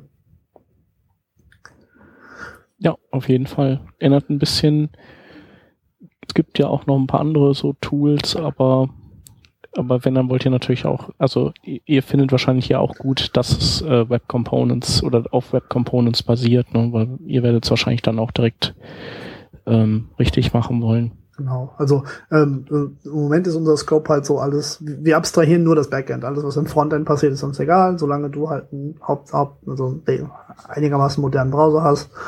Ähm, also ich glaube im Prinzip alles, was jQuery kann, können wir auch ähm, ähm, ist dann, dann, da hören wir halt quasi auf. Das ist egal, was, was man da quasi im Frontend mhm. verwendet. Ja, es ist, ist ja eigentlich schon fast wieder ein komplett eigenes Projekt. Also es ist ja unfassbar komplex. Genau.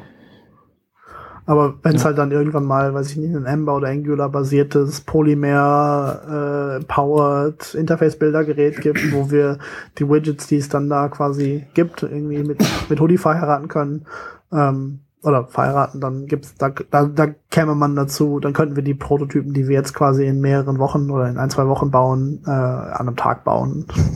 ähm, also das ist das wäre tatsächlich machbar. Ähm, das ist natürlich sehr attraktiv. Ja. Ich musste gerade an das äh, Thinking Tags Projekt denken. Vom Dirk Jesse. Das ist ja auch so ein Inface-Bilder im Prinzip. Hm. Äh, auch in Berlin. Sch aber, oh, schick mir mal einen Link. Ich glaube, das hatte ich noch nicht mitbekommen. Ja.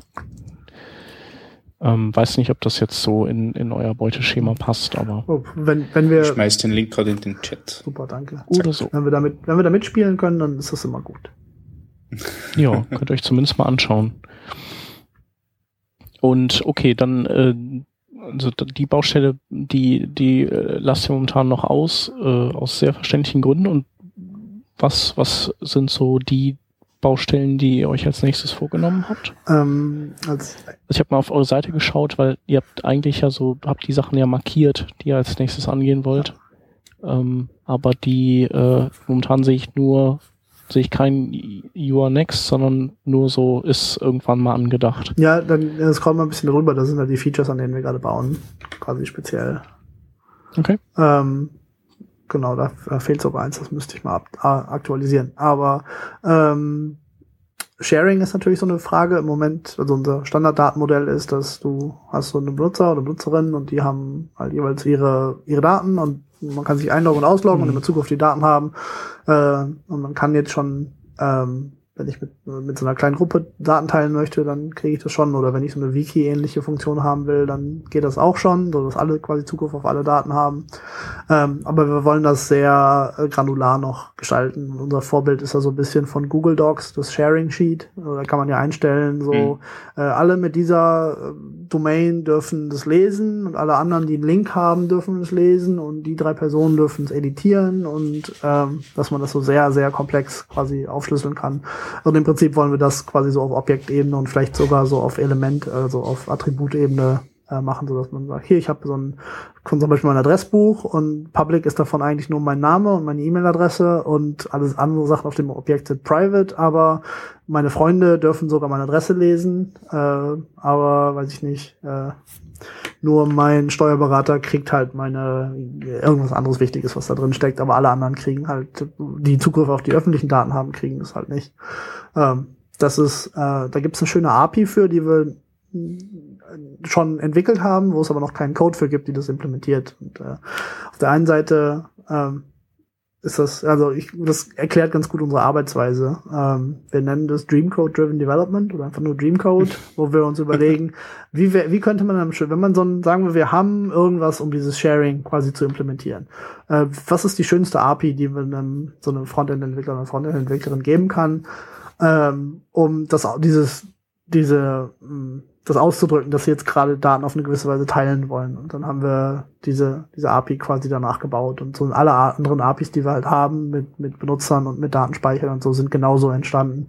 Und dann über mehrere Monate äh, quasi verbessert worden, so dass wir, ähm, wir mal, so, so Feinschliff betrieben haben, immer mehr Apps gebaut haben, die das dann benutzt haben und dann gesehen, in dem Kontext macht ja diese Methode überhaupt keinen Sinn, das muss man doch anders benennen oder noch genereller oder noch spezieller benennen. Und ähm, wenn wir dann zufrieden sind, wie die, wie die äh, API aussieht, dann implementieren wir das quasi auch. Ähm, und dann können wir eigentlich meistens auch nicht mehr, als das so schnell wie möglich zu implementieren, weil dann, oh mein Gott, das wäre total geil, wenn das funktionieren würde, lass das mal schnell bauen.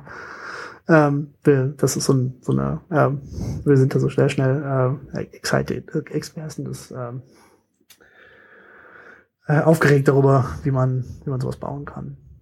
Und ja, das Sharing ist halt das erste, an dem wir bauen. Das nächste, beziehungsweise, ja, das steht hier jetzt als erstes. Ähm, da haben wir schon ein paar Sachen von gebaut und wir machen quasi so, es gibt so verschiedene Use Cases im Prinzip und da werden wir quasi immer spezieller und da gibt es ja schon zwei und die reichen jetzt erstmal und dann bauen wir vielleicht noch, oder drei, dann bauen wir noch ein paar mehr.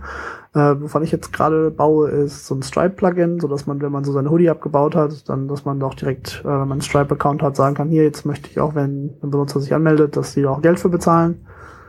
Ähm, so eine delegierte Authentifizierung, also ne, Sign-in with Twitter und Facebook und GitHub und generell OAuth wollen wir auch noch machen.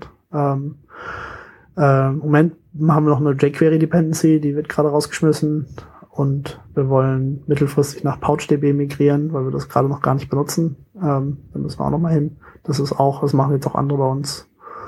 Nach PouchDB, die mit P. Ne? Genau, ne? im, im Frontend. Ja. Im Moment haben wir quasi so eine, hm. so eine Mini-Implementierung desselben derselben Idee, die aber ganz viele Edge Cases nicht, nicht ordentlich, also nicht, nicht ordentlich macht, aber die, die sind einfach nicht behandelt und deswegen ist die Semantik ein bisschen anders, aber das sind halt dann auch nur, weiß ich nicht, 100 Zeilen Code statt ein, mhm. statt ein eigenes Projekt. Aber ähm, für das, was wir eigentlich können wollen, brauchen wir PouchDB, deswegen migrieren wir mal dahin. So, ja, das hatte ich mich vorhin schon gefragt, als du PouchDB, äh, PouchDB erwähnt hattest, ob, ob ihr es bei euch drin habt. Und da dachte ich mir, ja, wenn es jetzt nicht von euch kommt, dann vielleicht erstmal noch nicht. Ja, das war der Grund ist eigentlich nur, dass als wir schon Hoodie ein bisschen praktischer brauchten, da war PouchDB noch nicht an der Stelle, an einem Punkt, wo das halt dann stabil genug war, um zu benutzen und deswegen haben wir schnell was eigenes gebaut. Was ja. so eine, eine, Annäherung ist. Ähm, das ist mhm. kein Ersatz für PouchDB und nix, aber das ist the job. Ja. Mhm. Und dann ähm, ich, wie ich finde, der größte Batzen, auch einer der wichtigsten Batzen hier ist das Hosting. Also wir wollen es sehr einfach machen, dass Leute Hoodie-Hosting machen können. da gibt's halt mehrere Fragen. Dazu gibt's was, wie, hm, naja, wie gehe ich das jetzt an? Wie macht, also wer betreibt das? Äh, wer betreibt das jetzt? Wer betreibt das später? Was kostet das Ganze? Äh, wie einfach ist es? Also kann man das, wäre das jetzt auch Open Source oder ist das ein Service, der Geld kostet oder so? Und ähm, da haben wir quasi folgenden Plan. Ähm, ich glaube, das ist jetzt auch erst einigen wenigen Male, wo ich mal öffentlich darüber rede. Ähm, wir wollen quasi eine kleine Hosting-Plattform bauen mit äh, in Kollaboration mit zwei Hostern, mit denen wir quasi zusammenarbeiten. Unser Ziel ist es so ein bisschen, also die, das Ideal für Hosting ist ja PHP. Nicht, weil es irgendwie toll ist, sondern weil es überall ist äh, und auch viele tolle Dinge macht. Und das ist so ein bisschen der Goldstandard, den man ja haben will. Und ich weiß halt aus meiner Zeit mit PHP, die haben sehr früh mit Hostern zusammengearbeitet, um quasi alles, was sie brauchen, da schnell einzubauen. Das würden wir mit Hoodie auch gerne machen. Ähm, auf der anderen Seite finden wir, was WordPress macht, total spannend. Ähm, die haben ja auch eine Distribution, die die rausgeben und du kannst dir bei denen WordPress kaufen, wenn du möchtest, oder du kannst es selber installieren oder du bezahlst irgendjemand anders fürs Hosting und lässt dann da dein WordPress drauf laufen. Wenn du es dann aber benutzt, dann sieht's überall gleich aus. Ähm, und das ist ja im, im Backend-PHP-Bereich zum Beispiel ganz anders. Da hat ja jeder hat so ein C-Panel oder irgendwelche anderen Sachen, die alle irgendwie furchtbar aussehen und dann ist da noch ein PHP-MyAdmin verlinkt und das sieht auch wieder scheiße aus und musst du noch ein anderes Passwort dir merken und, und so weiter. Das ist alles ein großer, großer Quatsch und das würden wir halt auch gerne alles besser und einfacher machen und quasi so eine, so eine, äh, auch so, eine Developer Experience quasi bereitstellen, die für alle gleich ist, egal auf welchem Hoster man das jetzt macht und egal, ob man das jetzt bei uns kauft oder woanders oder selber macht. Und das Ganze soll halt ja Open Source sein, damit auch alle das machen können. Wir entwickeln das, wie gesagt, mit Hostern zusammen, damit da auch was bei rumkommt, was auf so Standardinfrastruktur laufen kann. Ähm, und jetzt gerade ist ja Uli noch relativ am Anfang und es gibt vielleicht so ein paar Leute, die sich dafür interessieren, aber äh, also dass das jemand anders für die betreibt, aber es gibt jetzt ja so eine Firma wie Strato oder Rackspace wird jetzt nicht hingehen Hoodie-Hosting anbieten, weil das, äh, da gibt es keinen Demand oder keine Nachfrage.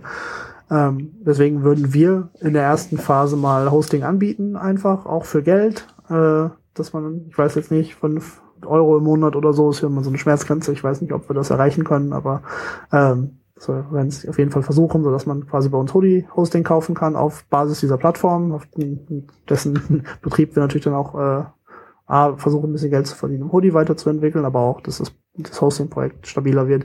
Ähm, dann aber, wenn wir an einem Punkt sind, na, ja, hoffentlich halt, dass viele Leute diese das haben, haben wollen, dass wir und dann so eine Firma, sagen wir jetzt, Strato sagt, okay, es gibt so viele Leute, die Hoodie-Hosting haben wollen, wir bieten das jetzt an, dann können die natürlich, äh, stecken die natürlich unsere Preise in die Tasche und dann können wir da keinen, also haben wir wenig Chancen, da mit denen Competition zu machen oder da, gut gegen die zu arbeiten. Und besonders wenn es noch mehr, mehr so eine Hoster gibt. Ähm, deswegen haben wir gar nicht so langfristig den Plan, im Hosting-Geschäft zu bleiben, sondern vielleicht nur so, so eine, so ein Gateway zu sein, dass man, weiß ich nicht, immer auf, auf die Hoodie-Webseite kommt und dann, also ich möchte mich hier für Hosting anmelden und dann wird man halt quasi zu Strato weitergeleitet. Und vielleicht kriegen wir ein bisschen Geld darüber, aber das soll halt so, so, eine mittelfristige, so eine mittelfristige Geldgeschichte werden. Naja, zumindest ist das die Idee. Ähm, wenn da jemand, der jetzt gerade zuhört oder die zuhört, mithelfen möchte, äh, meldet euch doch mal. So generell auch für alle anderen Sachen, die ich erzählt habe. Wir brauchen unbedingt ganz viel Hilfe. Habt ihr die äh, Uberspace-Leute mal angehauen? Oder sind die, also ich meine, die weil das sind Hoster, die hosten Node, die, die sind ja total offen für alles. Ja, die sind auf jeden Fall super. Äh, ich bin ja auch Kunde da und so. Ähm, wir sind jetzt noch nicht an einem Punkt, wo wir mit denen konkret zusammenarbeiten können, weil die auch ein kleiner Laden sind und die nicht so viel für Experimentezeit haben. Ähm, deswegen warten wir noch so ein bisschen äh, damit. Mhm. Ähm, ansonsten haben wir noch ihren Hoster in Berlin, mit dem wir zusammenarbeiten, der unsere kommerziellen Produkte quasi im Moment alle Projekte alle macht. Und äh, das, da wird, glaube ich, dann die erste Iteration davon äh, laufen. Das hat, die haben so den Vorteil, ich kenne da ganz viele Leute und die sind äh, eine Straße weiter von wo ich wohne. Äh, ja. ja, ja, das ist immer viel wert. Genau. So einfach der persönliche Kontakt. Genau, das ist so Griffweite sein. Das ist Sys 11, falls ihr da, gut, wenn ihr einen guten Hoster braucht, Sys 11. äh, ich empfehle das immer gerne weiter, die sind super. Die haben jetzt, äh, meine schöne, meine Lieblingsgeschichte von denen ist, als Heartbleed passiert ist, ähm, das ist ja mitten in der Nacht gewesen. Als ich aufgestanden bin, hatte ich von denen schon eine E-Mail im Postfach, die dann gesagt hat, hier, wir haben uns um alles gekümmert. Ähm, Sauber. Und das war der, das war der Dienstag, wo das rausgekommen ist. So. Und ich habe halt von, also, ne, das hat ja Wochen gedauert, bis, ja. bis alles durchgegangen ist und die waren quasi am ersten Tag schon fertig. Und äh, Super. Das, so muss das sein. Nur bevor du eigentlich mitgekriegt hast, dass das passiert ist. Genau. Sozusagen. Ja, das ist geil. Also, ich kann natürlich versprechen, dass das überall und immer so funktioniert, aber das war, das war eine sehr schöne Geschichte, die quasi das so schön erklärt, wie gut die sind. So. Sag noch mal schnell was zu äh, der Art und Weise, wie ihr euch finanziert. Ja. Äh, momentan ist es ja so, dass ihr wochenweise gesponsert werdet oder sowas, ne? Ähm, ähm, ich hole eben ein bisschen aus und dann kommen wir da auch zu dem Sponsoring. Ähm, es gibt ähm, auf der einen Seite ist Hoodie ein Open Source Projekt und auf der anderen Seite gibt es eine GmbH von den Leuten, die Hoodie machen, also uns auch, die Neighbor Hoodie Software GmbH. Ähm, und wir haben uns bewusst dazu entschieden, dass, in, dass das zwei verschiedene Dinge sind. Hoodie, das Open Source Projekt, wird immer ein Open Source Projekt bleiben und die, die Neighbor Hoodie Software GmbH, auch wenn sie einen ähnlichen Namen hatte, ist ja sichtlich noch anders, ist eine, eine unabhängige, eine unabhängige Firma, die aber zum Ziel hat, äh, mit all ihren Profiten, die sie irgendwie erwirtschaften kann, das Hoodie Open Source Projekt voranzutreiben, ähm, aber nie äh, quasi Hoodie besitzen will in diesem, auf so eine Art und Weise. Also weniger jetzt wie WordPress oder MySQL oder auch MongoDB wollen wir vom Modell her eher wie Rails sein. Ähm, das halt 37 Signals hat das zwar entwickelt und veröffentlicht und ist, also auf der einen Seite baut es darauf halt Anwendungen, die unheimlich, äh, also die, die, den Geld verdienen und auf der anderen Seite helfen sie halt die Open Source Community äh, weiter zu treiben und groß zu machen und äh, zu betreuen. Und äh, die Open Source Community macht ja natürlich, trägt das, trägt Rails ja heutzutage. Ähm, und das wünschen wir uns für Hoodie auch eigentlich, so dass das ist ja immer so eine Vertrauensfrage, was passiert, wenn die Firma weg ist, die dahinter steckt. Äh, oder im MySQL-Fall, was passiert, wenn die Firma von Oracle gekauft wird. Äh, dann äh, also bei etablierten Open-Source-Projekten ist das natürlich nicht ganz so schlimm. Da kann man schon davon ausgehen, dass es weitergeht. Aber ähm, gab ja zum Beispiel jetzt in dem Fall viele Leute, die keine Oracle-Kunden sein wollen und sich deswegen nach Alternativen umschauen mussten. Ähm, das wollen wir alles mit Hoodie direkt umgehen und sagen, hier, ähm, das soll ein Community-Projekt werden. Das wird zwar, also wir wollen natürlich auch ein bisschen Geld damit verdienen, aber ähm, solange wir gemütlich davon leben können und unsere ganze Arbeit in Hoodie stecken können, dann reicht uns das schon.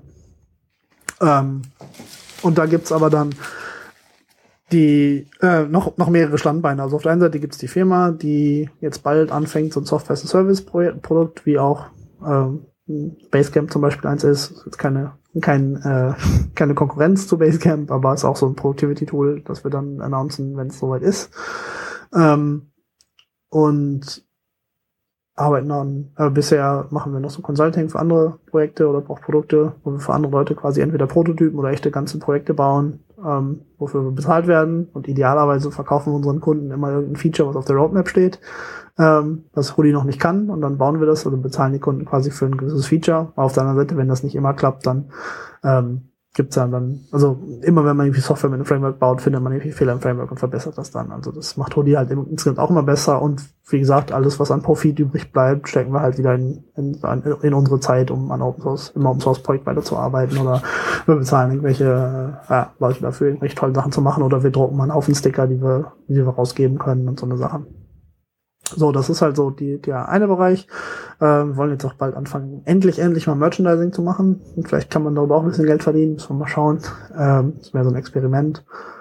Ähm, dann gibt's äh, die Möglichkeit, uns zu, also ja, erstmal gibt's so, gab's zumindest in der Vergangenheit so größere Sponsorships. Einmal von der ähm, Gesellschaft, die heißt NLNet. Das ist eine holländische Gesellschaft, die Netzwerkprojekte fördert. Zum Beispiel haben die auch Unhosted und Remote Storage gemacht äh, oder unterstützt. Auf der anderen Seite halt sowas wie auch SSH und so Tor und so eine Sachen. Ähm, von denen haben wir ein bisschen Geld bekommen und äh, letzten Sommer von gelebt quasi.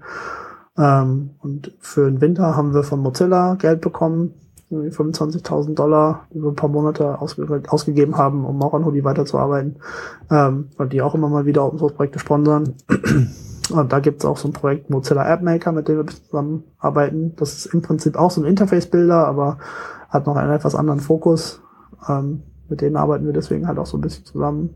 Ähm, wenn es da nochmal so große Sponsorings gibt, äh, würden wir uns sehr freuen, wenn ihr irgendwann jemand wisst, der zu viel Geld hat und Open Source sponsern will. wir nehmen das gerne. Ähm, und dann gibt es die von dir angesprochenen ähm, äh, Weekly Sponsoring, also wöchentlichen Sponsorships. Ähm, das lief am Anfang besser, weil ich ein bisschen mehr Zeit hatte, mich dahinter zu klemmen und äh, auch quasi Kundenakquise zu betreiben. Jetzt habe ich da ein bisschen weniger Zeit für, deswegen ist das ein bisschen eingeschlafen, aber äh, die Idee dahinter ist im Prinzip, ähm, wir sind ein Open Source Projekt, wo viele Leute das, das sich viele Leute anschauen. Wir waren jetzt neulich ja nochmal auf Hacker News ganz groß für den ganzen Tag, haben irgendwie 70.000 Hits auf der Webseite bekommen und so. Ähm, und haben quasi jetzt so die Leute, die sich so ein bisschen ähm, mit dem Web auskennen und sich gerne da, äh, die auf dem Laufenden bleiben, quasi die auch hier, die Hörer, diese und Hörerinnen dieses Podcasts zum Beispiel, ähm, die mit dem mit der aktuellen Entwicklung auf dem Laufenden bleiben, die gucken sich Hoodie gerade an. Und auf der anderen Seite gibt's aber unter anderem Firmen, die zum Beispiel Leute einstellen wollen, die richtig gut sind, aber keine, jetzt haben selber kein Open Source Produkt oder Projekt oder äh, die kennen, weiß, weiß man nicht, wenn man diese, diese Person rankommt.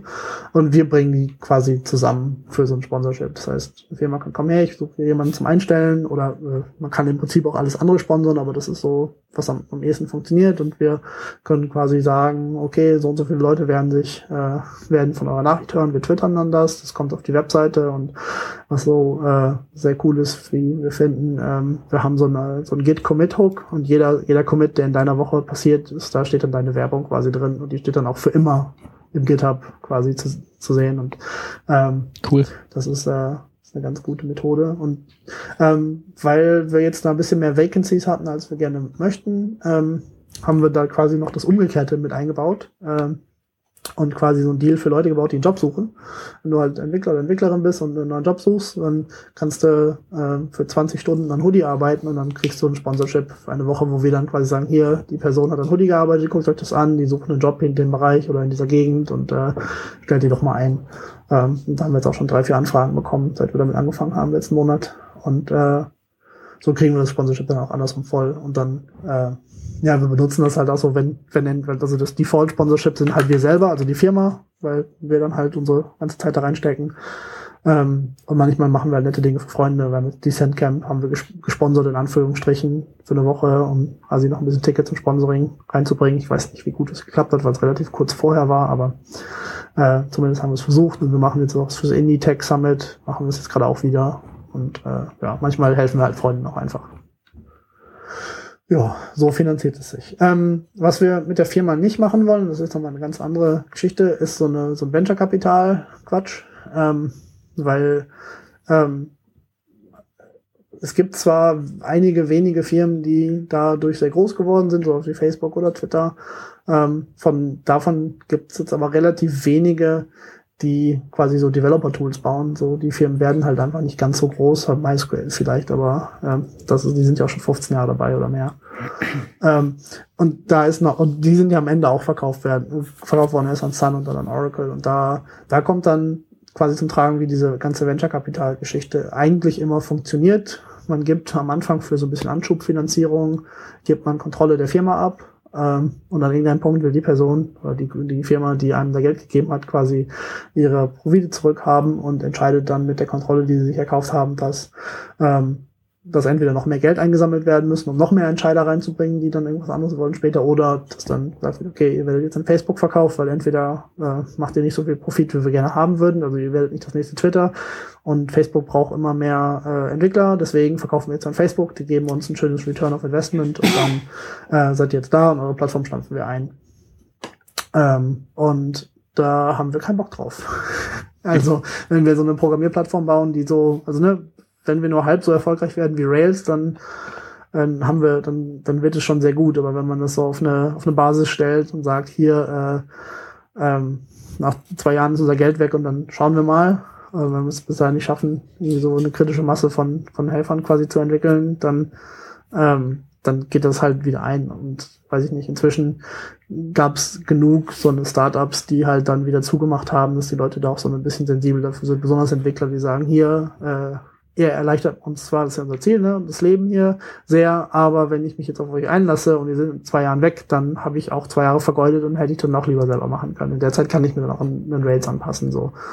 Ähm, und da wir, da möchten wir gerne das, das Vertrauen vorausschicken, dass wir das sehr langfristig machen wollen. Ähm, und deswegen haben wir zumindest bei der Firma gesagt und auch bei Holy selber gesagt, wir nehmen nicht diese Art Venture-Kapital, wo wir Kontrolle abgeben müssen. Wenn wir quasi so auf Spendenebene, wenn uns Leute einfach Geld geben wollen, ohne dass sie Kontrolle haben wollen, dann sind wir dafür total offen. Ähm, jetzt gerade aber nicht. Äh, also das für das andere aber nicht. Und ähm, ja, dann gibt's noch so ein so ein, so ein Spezialfall. Äh, Ghost zum Beispiel ist ja so eine Blogging-Plattform, so eine Open Source, die über Kickstarter das gemacht haben, so als Crowdfunding. Ähm, die haben sich einen Haufen Geld geben lassen und bauen das jetzt und haben auch so eine Hosting-Plattform, wo sie Sachen verkaufen und das ist ja auch, das läuft auch alles ganz gut und äh, das ist auch eine große Inspiration, die dann sehr, was sehr Spannendes gemacht haben. Und zwar haben sie das Open Source Projekt einer Stiftung übergeben, die sie mitgegründet haben, so dass selbst wenn die Personen mhm. mal weggekauft werden, dass der, das ganze Copyright und das ganze Projekt quasi in unabhängigen Händen liegt. Ähm, das ist auch, was wir uns ähm, für später offen halten, dass wir quasi unsere individuellen Firmenanteile in eine Stiftung übergeben und dass mhm. wir auch sicherstellen, dass langfristig unsere Ziele weitergegeben werden. Ähm, mhm. Wir machen nur ein Ding anders, das so bisschen philosophisch. Ich bin jemand, der, äh, ich bin nicht sehr diszipliniert und äh, die anderen zwar schon mehr als ich, aber ich bin halt einer der, also ich bin einer der beiden Geschäftsführer und habe deswegen da in dem Sinne auch was zu sagen. Und äh, ich hätte nicht gerne jetzt einen Haufen Geld, um ganz viele Sachen machen zu können, um dann in einem Jahr kein Geld mehr zu haben und mich darum kümmern müsste, wo neues Geld herkommt. Und daher machen wir jetzt lieber äh, Dinge langsam, bis unsere Firma so einen, äh, einen ein ordentliches Einkommen hat, was wir auch wissen, das kommt regelmäßig. Ähm, idealerweise mit so einem Software-Service-Produkt, so wie 37 Signals das halt auch gemacht hat, ähm, bis wir also, äh, bevor wir sagen würden, okay, jetzt nehmen wir nochmal, hier ist der nächste, hier die 2.0 wollen wir machen, dazu muss Folgendes passieren. Wir wollten gerne noch fünf Leute einstellen, die uns dabei helfen, oder zumindest temporär. Und dann, da könnte man dann nochmal Geld einsammeln, vielleicht von der, von der Community, aber vorher halt nicht, weil äh, wir wollen halt sicherstellen, dass wenn so, so ein Batzen Geld weg ist, dass wir dann trotzdem weiterarbeiten können, wie wir es gemacht haben bisher. Ähm, und auf der anderen Seite, mhm wollen wir erstmal beweisen, dass man mit dem Geschäftsmodell, was wir uns jetzt ausgesucht haben, überhaupt Geld verdienen kann, bevor mhm. wir das in eine Stiftung überführen, weil äh, wenn das alles nicht geht, dann können wir es auch alles sein lassen im Prinzip. Mhm. Also wenn du mit den Typen redest für Ghost, dann merkst du, okay, die haben jetzt zwar eine Menge Geld bekommen dadurch ne, und können auch, glaube ich, vier Leute Vollzeit anstellen. Mhm. Ähm, aber das, das baut schon einen gewaltigen Druck auf für sie. Nicht? Also sie sagen halt, okay, die Releases müssen jetzt kommen, die, die Leute, die Geld gegeben haben, die werden, müssen jetzt zufriedengestellt werden. Mhm. Äh, und die sind, also immer vor jedem Release sind die schwer unter Druck. Also da geht's, da geht's massig zu bei denen. Ja. Ähm, kann ich durchaus verstehen, dass man ja sagt, okay, zuerst einmal schauen, dass, dass ein kleiner Teil kontinuierlich so funktioniert, wie man sich das vorstellt und dann gemächlich drauf aufbauen. Das ist sicher genau. ähm, sinnvoller. Genau. Oder relaxter. genau, so mal bisschen, so. bisschen entspannter. Naja, also auf der einen Seite ja, auf der anderen Seite, also wir können uns alle nicht Vollzeit bezahlen. Das heißt, wir arbeiten nicht Vollzeit und also an Hoodie, sondern arbeiten halt Teilzeit mhm. noch Freelance, weil wir alle auch irgendwie noch anders Geld verdienen können, zumindest die Gründer. Ähm, kriegen wir halt nicht regelmäßig Geld von Hoodie oder von der Firma, viel mehr von Neighbor Hoodie. Und ähm, machen das, also versuchen quasi diese Ratio von was noch aus, was am Rande gemacht werden muss, immer kleiner zu machen. Ähm, ich werde immer auch noch Couchbase-Sachen nebenbei machen, also ich würde das gerne mittelfristig so 50-50 mehr aufteilen. Im Moment kriegt Rudi ein bisschen mehr, aber ähm, bei Couchbase will ich auch weiter aktiv bleiben. Ähm, und auch, also da bin ich auch quasi als Berater halt jetzt tätig. Aber sind wir vorhin auch gar nicht zu bekommen. Also wenn ihr irgendwie äh, Couchbase-Probleme habt, dann könnt ihr mich einkaufen und ich mache das für euch wieder heile oder besser oder hier erkläre euch, wie es geht. Ähm, ja. Noch was zur Firma. Ich glaube, ich glaube, da haben wir jetzt alles äh, gesagt. Ja, du hast später in den Schaunotizen einen Punkt, den hast du genannt, Bootstrapping Sustainable Businesses. Ach ja. In Klammern und Open Source. Irgendwie klang das jetzt so, als könnte das zusammenpassen. ja, das, das war der genau der Punkt. Äh, das okay, das haben okay. wir jetzt, aber da fiel mir jetzt gerade noch was ein zu dem Punkt, dass wir jetzt als Firma noch machen können. Ähm, äh, wo wir sehr viel Wert drauf legen. Und nicht nur im Open Source Projekt, sondern auch als Firma, dass wir uns sehr viel um uns kümmern, dass wir nicht äh, so eine 80-Stunden-Wochen machen, sondern eher 20, wenn wir es schaffen. Mhm. Ähm, also eher weniger arbeiten und äh, quasi so ein bisschen ausnutzen, dass wir in einer sehr privilegierten Position sind, um mit Technologie Geld zu verdienen. Das ist ja im Prinzip wie Geld drucken.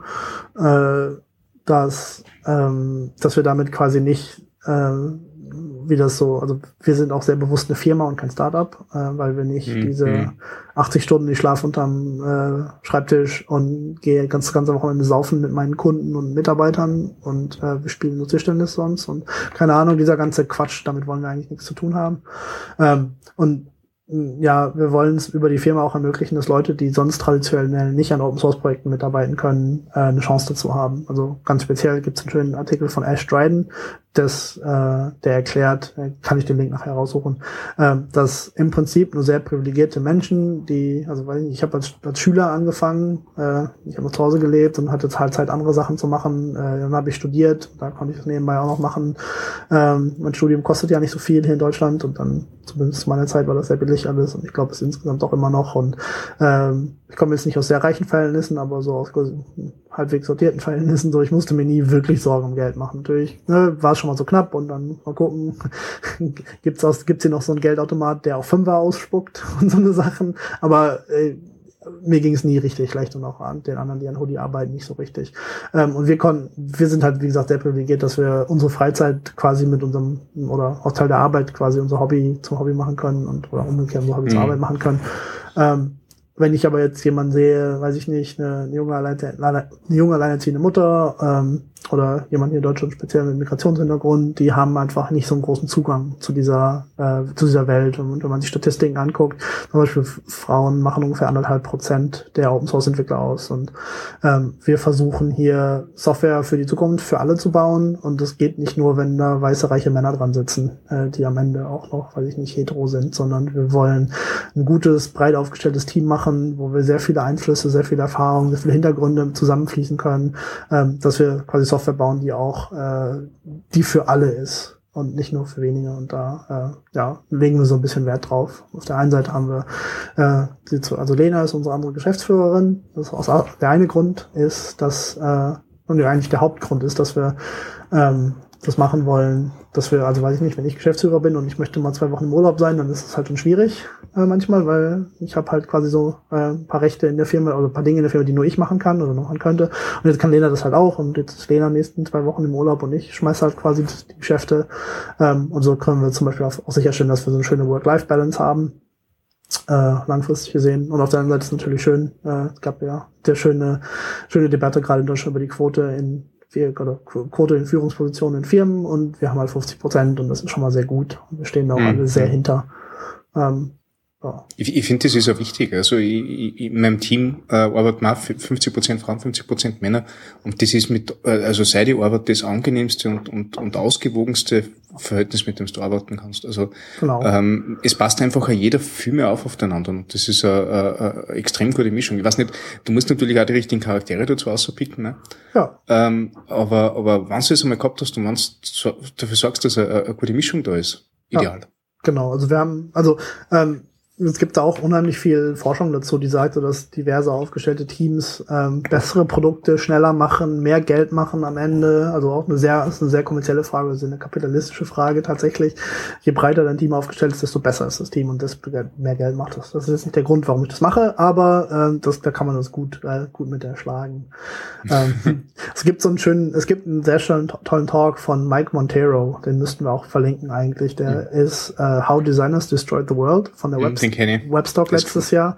Und er fängt, also die ersten zehn Minuten, ab nach zehn Minuten muss ich dann erstmal weinen, auch jedes Mal, wenn ich den gucke, weil da geht es dann darum, also ich weiß jetzt nicht, Google oder Facebook, eins von beiden. Ich glaube, bei Google war das, dann haben die äh, ich glaube, Google Plus und Android SMS miteinander verheiratet. Und darüber hat dann der Vater von einer lesbischen Frau mitbekommen, dass seine Tochter halt lesbisch ist, was er vorher nicht wusste. Und er ist halt so ein fundamentaler, fundamentaler religiöse Person gewesen und die, der hat jetzt keinen Kontakt mehr damit. Ähm, nur weil Google wollte, dass mehr Leute Google Plus benutzen und da nicht designt, das nicht dafür designt worden ist, dass Leute vielleicht auch im Netz äh, unterschiedliche ähm, äh, Identität Identitäten haben wollen und mhm. hat damit da schon mal ein, zwei Leben ruiniert und äh, das ist, das ist jetzt nur eins von ganz vielen Tausenden Millionen von Beispielen, wo das alles grundsätzlich kaputt ist, äh, wie wir, wie wir Software machen. Und wir wollen, auf der einen Seite wollen wir das besser machen, auf der anderen Seite wollen wir auch gerne ein schönes Beispiel dafür sein, besser zu sein was das alles angeht. Und äh, das und möglichst viele Firmen nach uns kommen, das auch so machen wie wir. Oder sehr cool, ja. Oder nicht. Finde ich auch super. Und wir wollen, also da werden wir auch noch viel drüber bloggen. Äh, um, und ja, alle Fehler, die wir machen, äh, würden wir natürlich auch sehr gerne weitergeben, dass ihr die dann nicht macht. Aber du weißt doch, wie das ist mit diesen Fehlern und Ratschlägen. Das glaubt man ja nicht, wenn man es nicht selber macht. Das stimmt.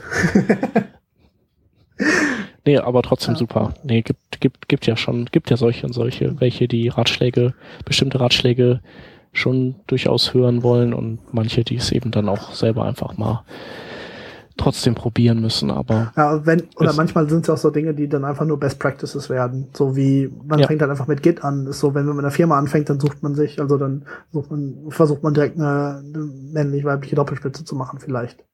So, vielleicht ist das, wird das dann einfach der Standard. Oder welcher Punkt auch immer, den wir jetzt gerade rausnehmen. Aber vielleicht ergibt sich dann halt irgendwie das, also das ist hoffen, also unsere, unsere Hoffnung, dass unsere Kultur, oder dass es hier in die Kultur übergeht, wie Dinge gemacht werden, so dass darüber nicht mehr nachgedacht wird, sondern also machen wir das auch immer, weil wir gelernt haben, so ist es am besten. Hm. Genau. Ja. Ja. Jo. Ähm, ihr habt einen neuen Konkurrenten ähm, sozusagen. Hast du zumindest selber gesagt in der Vorbesprechung und zwar ähm, so, ja. Apple hat auf der auf seiner äh, WWDC gerade CloudKit vorgestellt. Genau. Ähm, ähm, und das findest du auf jeden Fall recht interessant. Ähm, genau, das ist eine ganz spannende Sache. Ähm, also das hatte ich eben noch nicht erwähnt, aber ich habe ja zwischen vielleicht gemerkt, als ich unseren Slogan vorgelesen habe, dass ich da das sind ja Very Fast Web App Development und dann habe ich das schnell zu App Development verkürzt. Es gibt jetzt auch Hoodie schon für iOS und ähm, zumindest ist Android in auch Entwicklung von Leuten im Open Source Bereich, ähm, die das quasi portieren auf diese nativen Plattformen, ähm, um genau das, dasselbe zu ermöglichen, was wir gerade auch im Web machen. Ähm, und äh, just da kommt Apple um die Ecke mit einem Ding, das sie CloudKit nennen.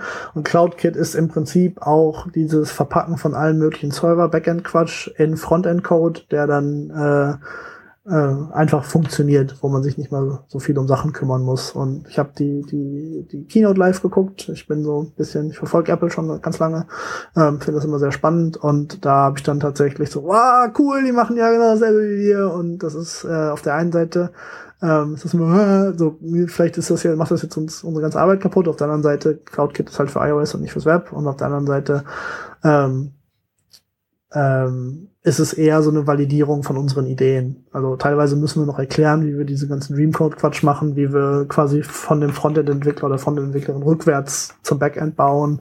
Ähm, habe ich jetzt gerade als Schlagwort noch gar nicht erwähnt. Das Ganze nennen wir auch noch No Backend, weil mit der Idee, dass wir quasi nicht darum kümmern müssen, wie das Backend ist, nicht, dass da kein Backend ist, sondern dass der ganze, den ganzen Stack, den man benutzt wird, von der Abentwicklung rückwärts gedacht wird und nicht mhm. von der Datenbank vorwärts ge, ge, äh, ähm, genutzt wird. Ähm, ihr kennt das wahrscheinlich aus dem Web, äh, ganz viele, diese ganz vielen furchtbaren Anwendungen, die im Prinzip wie PHP MyAdmin mit ein bisschen spezialisierter UI aussehen, wo man immer nur Tabellen und Relationen sieht, die aber mhm total scheiße zu benutzen sind. Und das ist so ein klassischer Fall von äh, die ganze Komplexität, die in der Datenbank steckt, wird direkt in der UI abgebra also äh, abgefrühstückt und damit halt ist total unbenutzbar und die besseren Apps verstecken natürlich die ganze Komplexität und das wollen wir quasi auch in, in der Hoodie-Architektur quasi berücksichtigen. Und äh, zumindest jetzt sehen wir, dass Apple das genauso sieht und zumindest ich habe eine gute Meinung von Apple und deswegen bin ich sehr stolz drauf, dass das äh, funktioniert. Cool. Ja, ist auch ein super Ansatz. Genau. Also das sind ja dann auch meistens äh, nicht unbedingt die, die größten Designer, die solche Apps bauen, die so, die so sehr technisch sind. Äh, also das sind meistens eben wirklich äh, gute Programmierer, die, die toll irgendwelche Probleme lösen können, aber die, die einfach kein Gefühl haben für eine gute UI und das manchmal zu viel auch nicht gut ist, um, um das ganze System zu verstehen. Ja ja, Alex formuliert das so, diese ganzen, die ganzen Dinge sind Jobs für, äh, ganze Jobs für andere Leute. Jemand, der macht nur Vollzeit Datenbanken, Vollzeit PHP oder ja, aber Vollzeit User Experience, Vollzeit Frontend-Entwicklung so. Und äh, wenn man im Web irgendwas reißen will, muss man im Prinzip fünf Volltime Vollzeitjobs machen und dann noch Operations und Design mhm. vielleicht noch vorne und hinten dran. Ähm, und je mehr das, man, da, sorry, ja sag. Ja, also das kannst du mit einem, mit einem richtigen Team im Rücken auch durchaus bewerkstelligen, aber mit einer kleinen Truppe bist du da halt schwer. Ja, oder? Ne? Erstmal musst du erkennen, dass du das brauchst. Ja. ja. Das ist erstmal das Wichtigste. Ganz viele erkennen das ja eigentlich nicht. Und äh, dass du es brauchst, kommt halt daher, dass es einfach schon so viel gibt. Also ich denke, in, in der Anfangszeit war es einfach so, wenn, wenn du keine andere Software hast, dann, dann ist die erste, die irgendwie daherkommt, so wie sie ist, eben gut genug. Und äh, das reicht uns aber heute nicht mehr. Genau, also das ist ja das, das was, was die Stärke von PHP ist, dass sehr viele Leute, oh, das ist die Standardplattform, man kann sich da irgendwie reinfoxen. So, mhm. das, das, geht irgendwie, aber ähm, äh, ja, auf der anderen Seite kommen da vielleicht auch meistens nicht die besten Sachen daraus. Und auf der einen Seite mhm. ist natürlich super, dass diese ganzen Leute, also ich bin eher Fan davon, dass viele Leute sich irgendwie ausdrücken können und Dinge machen können, die im Web halt toll sind. Also ich finde es besser, dass es sowas wie Tumblr und Facebook gegeben hat, weil es einfach war, dass man da einfach mit anfangen konnte. Ähm, aber von so einer, wie man ordentlich Software baut, Perspektive, ist es ja teilweise schon sehr gruselig, was da passiert. Und dann wäre natürlich schöner, wenn es so eine, Abstraktion gibt, die, die solchen Leuten noch mehr Arbeit abnimmt und äh, am Ende ähm, ja, die so sanft leicht äh, Leitplanken setzt. Genau, ja, die, die, die man vielleicht gar nicht so bemerkt, aber man so denkt, ach, ist eigentlich ganz cool so. Äh, das ist genauso wie bei Rails. Also das ist auch ein sehr guter, sehr gutes, sehr guter Name. Also ähm, manchmal erkläre ich das halt auch so, dass dann, dann Rails hat ja für, für erstmal für Ruby, aber dann für die ganze Backend-Entwicklung durchgesetzt, dass man Frameworks braucht, dass man ganz viele Dinge abstrahieren kann, dass man sich nicht jedes, also ich habe in meiner Zeit bestimmt 50 äh, Passwort-Forgets programmiert und äh, ich habe es jetzt noch einmal gemacht und das, das war das letzte. Und ähm, äh, das gibt jetzt, also diese, ich, wir wollen das fürs Frontend jetzt quasi durchsetzen. Und ähm, weiß ich nicht, sowas wie Symfony ist wahrscheinlich populärer als Rails oder wird mehr eingesetzt als Rails,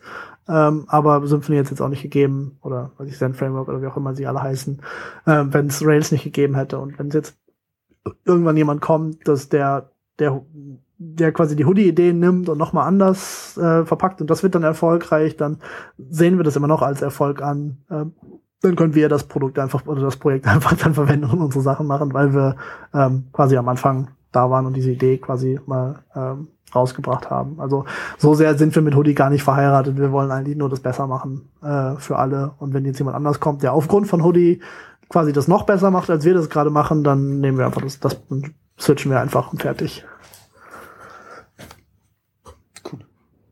Ja. Ähm, mal zu was Technischem, was äh, sicherlich auch ein äh, oder was einen Zusammenhang hat zu Hoodie. Mhm. Ähm, jetzt gerade frisch äh, raus ist der erste ähm, Draft für Service Worker. Mhm. Und wir haben gedacht, wir könnten das Thema vielleicht auch so ein bisschen in der Hoodie-Ecke parken, weil letztendlich ist das ja äh, oder in der in der Offline-First-Ecke die, so dieses Konzept steckt ja hinter Hoodie auch unter anderem, ähm, weil die Service Worker diesbezüglich eine, eine riesen Erleichterung sein werden. Das sehen wir genauso. Ähm, da zum Kontext vielleicht, also ich habe das ja gerade mit CouchDB schon mal erklärt, ne? man kann so Datenbanken haben, die auf dem Handy und im Web laufen und dann synchronisiert man nur, wenn es eine Verbindung gibt und ich muss nicht immer, immer langsam über diese Edge-Verbindung gehen und äh, so ja, hatte ich auch eben erklärt, ich war ja heute am See und da hatte mein Edge kein TCP/IP, aber wenn das Handy denkt, es hat Edge, dann denkt es, es hat Netz und dann muss es, gibt's immer so eine Minute Timeouts zum Standard TCP oder auch HTTP Timeout, der überall irgendwie ganz tief eingesetzt sind, aber das ist natürlich, solange will natürlich keine User, kein, kein Benutzer warten, dass es so einen Fehlerzustand gibt. Ähm, und da haben wir letztes Jahr angefangen, die darüber nachzudenken, also wir sagen, es gibt sowas wie Hoodie oder das halt auf diesem Couchtable-Synchronisationsprinzip aufsetzt und ähm, wir ermöglichen quasi Apps auch offline zu funktionieren und ähm, was für Probleme bekommt man denn da, wenn man so im, in der, von der User Experience her, wenn man so eine Anwendung hat? Ähm, wie macht man das, wenn neue Daten vom Server kommen, wenn man wieder online kommt? Ähm, wie wird das in der UI gemacht? Und E-Mail und IMAP hatten wir ja gerade schon, da geht das recht einfach. Das ist eine Liste von Items, die, also von, von Objekten, die äh, nicht veränderbar sind, die zeitlich sortiert sind und äh, man schmeißt es einfach oben auf die Liste drauf und fertig. Und äh, ähm, wie könnte das, wenn man jetzt so eine kollaborative Media-App hat oder eine, also Musik, ab oder eine Zeichen-App hat, was ist so, was ist die, die User-Interface-Sprache für so eine Dinge? Und ähm, da haben wir relativ schnell festgestellt, da gibt's nicht mal Worte für. Also im Web kann ich sagen, also in der Programmierung kann ich sagen, äh, er ist jetzt ein Single-Objekt, dann gibt's da ein bisschen, also Leute verstehen den Kontext und es gibt nicht, nicht mal Vokabeln dafür, über diese, diese Offline-UX-Probleme zu reden.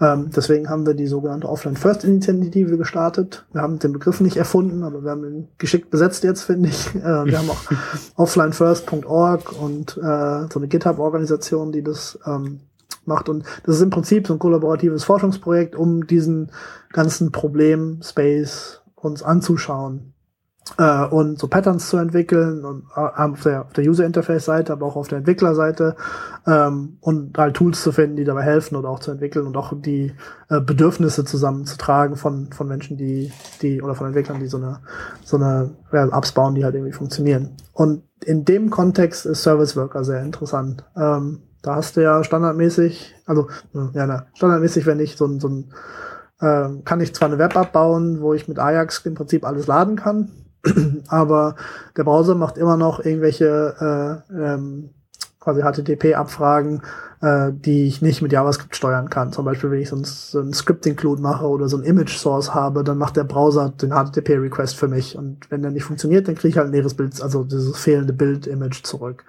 Und Service Worker ähm, ist eine Extension im Prinzip von einem Webworker, der ähm, Zugriff gibt auf diese Netzwerkgeschichten, die ein Browser macht, wo man noch keine Zugriff, wo man jetzt noch keinen Zugriff drauf hat. Das heißt, der kann halt, also Service Worker kann zum Beispiel erkennen, dass man online ist und dass man jetzt zehn Sekunden versucht hat, dieses Bild zu laden, das Profilbild vielleicht, und dann kriegt man das aber nicht, dann kann man halt vielleicht schon so ein lokal gespeichertes Standardbild anzeigen. Ähm, oder wenn ein Skript nicht geladen werden kann, dann kann man vielleicht verbieten, dass, dass der, die Anwendung, in der man gerade ist, dass man in diesen Bereich kommt, die dieses Skript jetzt gerade braucht. Oder man kann es irgendwie aus dem Cache laden oder was auch immer. Man hat auf jeden Fall eine sehr große Kontrolle darüber, wie der Browser Netzwerk macht, auf eine Art und Weise, wie das bisher überhaupt nicht möglich war. Und äh, damit, das werden wir sehr viel, sehr ausführlich studieren und benutzen in ähm, in den Innereien von Hoodie. Und ich denke, PouchDB wird da auch sehr, sehr viel, äh, das sehr, sehr benutzen, sehr viel benutzen. Ähm, was jetzt Hoodie Front, also quasi das, womit dann der, der, der Entwickler oder die Entwicklerin zu tun hat, da wird das weniger äh, Einfluss haben. Die bekommen ja nicht mal mit, dass es, dass es da eine CouchDB im Hintergrund geht und kriegen einfach nur eine Datenspeicher-API, die im Browser funktioniert und die halt offline funktioniert und synchronisiert ähm, aber wie das genau funktioniert, das wird ja gar nicht weiter erklärt. Das geht einfach. Das ist so äh, ein bisschen trojanisches Pferd. Wir finden, dass alle Apps so funktionieren sollten. Deswegen bauen wir dieses Feature per Default ein, so dass man das halt als Entwickler und Entwicklerin einfach nicht mehr sich keine Gedanken mehr darüber machen muss, wie kann ich das jetzt im Nachhinein noch einbauen, sondern das ist einfach standardmäßig immer da. Und ja, Service Worker wird aber das noch machen, das wird sehr viel effizienter, sehr viel spezieller dann noch äh, mehr Use Cases abdecken können und äh, sehr, sehr viel kontrollierter äh, mit den ganzen Daten und anderen Dingen arbeiten können. Also ich bin da sehr, sehr, sehr begeistert. Ähm, gleichzeitig war das sehr schön, der ähm, ähm, Slightly Late, wie heißt er denn? Äh, Alex. Alex Russell. Genau, Alex Russell, genau. Also Alex und Jake waren letztes Jahr auf der Full Frontal in Brighton und dann haben wir uns quasi im Pub vorher getroffen und äh, ähm, dann haben wir den, war ich mit Alex da und haben denen kurz erzählt, was wir mit Hoodie machen und so, was offline first halt so, weil Jake hatte das irgendwie mitbekommen, was wir machen.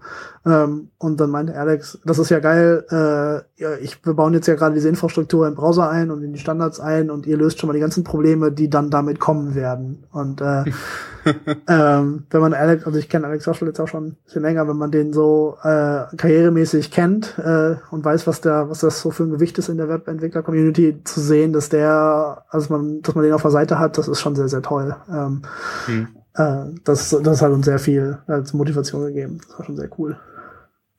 Sehr cool. Ähm, ja, äh, Leute, ich, ich muss mich leider, leider Gottes jetzt schon ausklinken. Hm. Äh, also wirklich leider, weil es ist eine äh, extrem spannende Diskussion und ich finde es ich find's sehr interessant, was du jetzt zum Erzählen hast. Mhm. Ich höre mir nachher gern den Rest an, wenn die Sendung fertig ist. Du kannst dir den Livestream anhören. Ich kann mir Livestream an. Nein, ich muss, leider, ich muss leider wirklich ganz raus, weil es sind ein paar Leute da. Ähm, äh, auf jeden Fall danke äh, fürs Gespräch. Ich mhm. hoffe, wir hören Sie wieder mal. Äh, ja. Und ich wünsche euch nur eine, schöne Restsendung. Die mhm. Shownote schreibt nachher ich versprochen. Alles klar. Alles klar, gut. Wunderbar. Danke sehr. Tschüss. Passt. Ciao. Ciao. Ja, du bist da. Ja. ja. So kann's kommen. Ich hatte bei Service Work habe ich mir jetzt auch gerade gedacht, seid ihr eigentlich eine äh, super Truppe, um eben die, die Spec auch so ein bisschen auf Herz und Nieren zu testen? Ja, im Prinzip ja, aber wir haben keine Zeit. Naja, es gibt ja auch. Es ist eh noch zu früh. Also ich meine, das ja. Ding ist ja noch äh, null.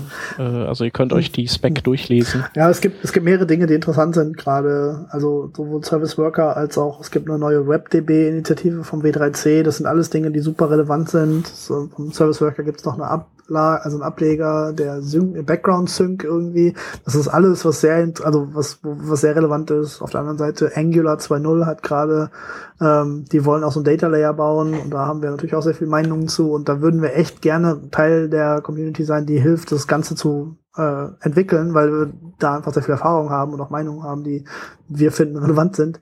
Ähm, das ist aber sehr schwierig, gerade die Zeit aufzubringen zwischen äh, die ganze Freizeit an Hoodie stecken, die ganze äh, Kundenarbeit, die wir machen, äh, alles, was wir nebenbei machen würden.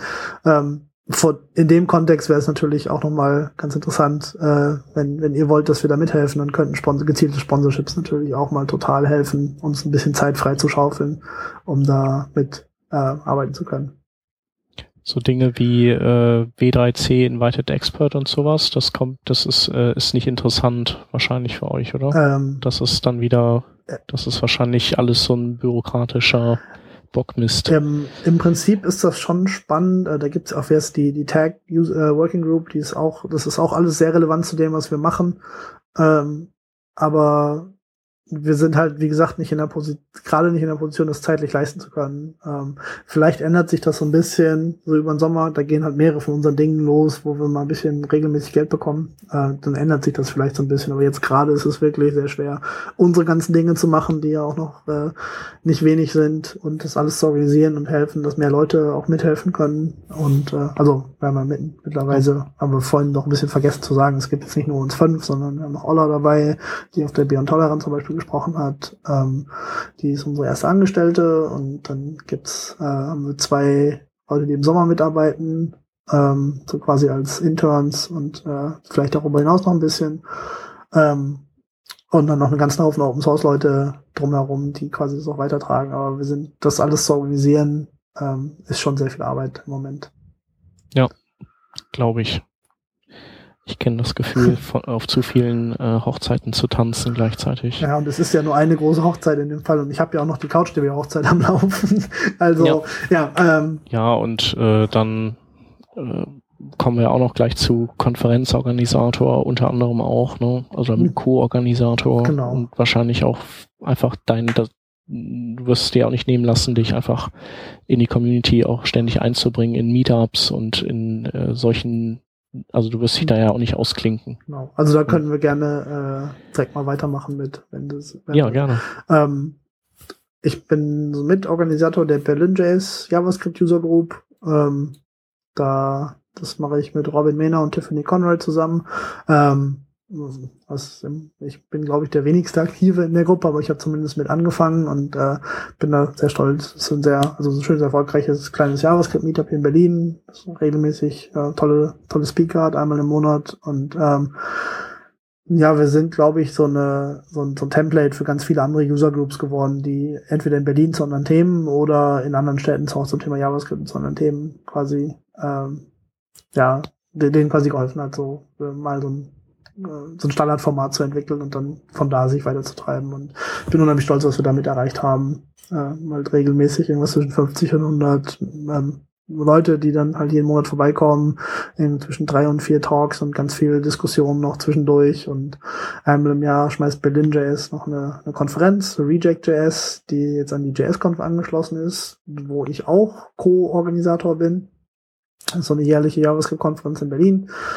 Und äh, Reject.js ist quasi äh, in dem Monat, wo, wo JS-Conf ist, ist dann halt quasi die Berlin.js-Ausgabe, die Reject.js und der Name kommt zustande, da sich bei der JS-Conf natürlich so viele Leute bewerben, wie wir nicht alle auf die Bühne stellen können, ähm, kriegen diese Leute natürlich ein Rejection-Letter und die dürfen sich nochmal bei der Reject.js bewerben. Und das ist inzwischen, das war von einmal so ein, so ein ich glaube am Anfang war es nur eine ganz kleine Konferenz irgendwie, und es ist jetzt schon zu einem äh, der, das ist eine sehr ordentliche Eintageskonferenz, die auch einfach so stattfinden könnte und erfolgreich wäre. Die ist jetzt halt quasi nur im, im Nebenprogramm der JS-Conf äh, passiert, aber äh, sind trotzdem trotzdem sehr stolz. Ganz am Anfang war das auch sehr sehr lustig, dass dann manche Leute gedacht haben, dass die Berlin, äh, dass die Reject.js Organisatoren quasi so, oh, JS-Conf ist scheiße oder ist zu teuer oder weiß ich nicht, die sind doof und wir würgen den mal einen rein und wir machen eine Parallelkonferenz so in derselben Woche und haben aber nicht geguckt, dass er quasi auf der Webseite im Futter steht, dass ich bei beiden dabei bin und äh, ja. ähm, zumindest im Anfang war. Jetzt hat, macht Robin, äh, hat so ein kleines Team, mit dem er jetzt das Berlin Jazz schmeißt.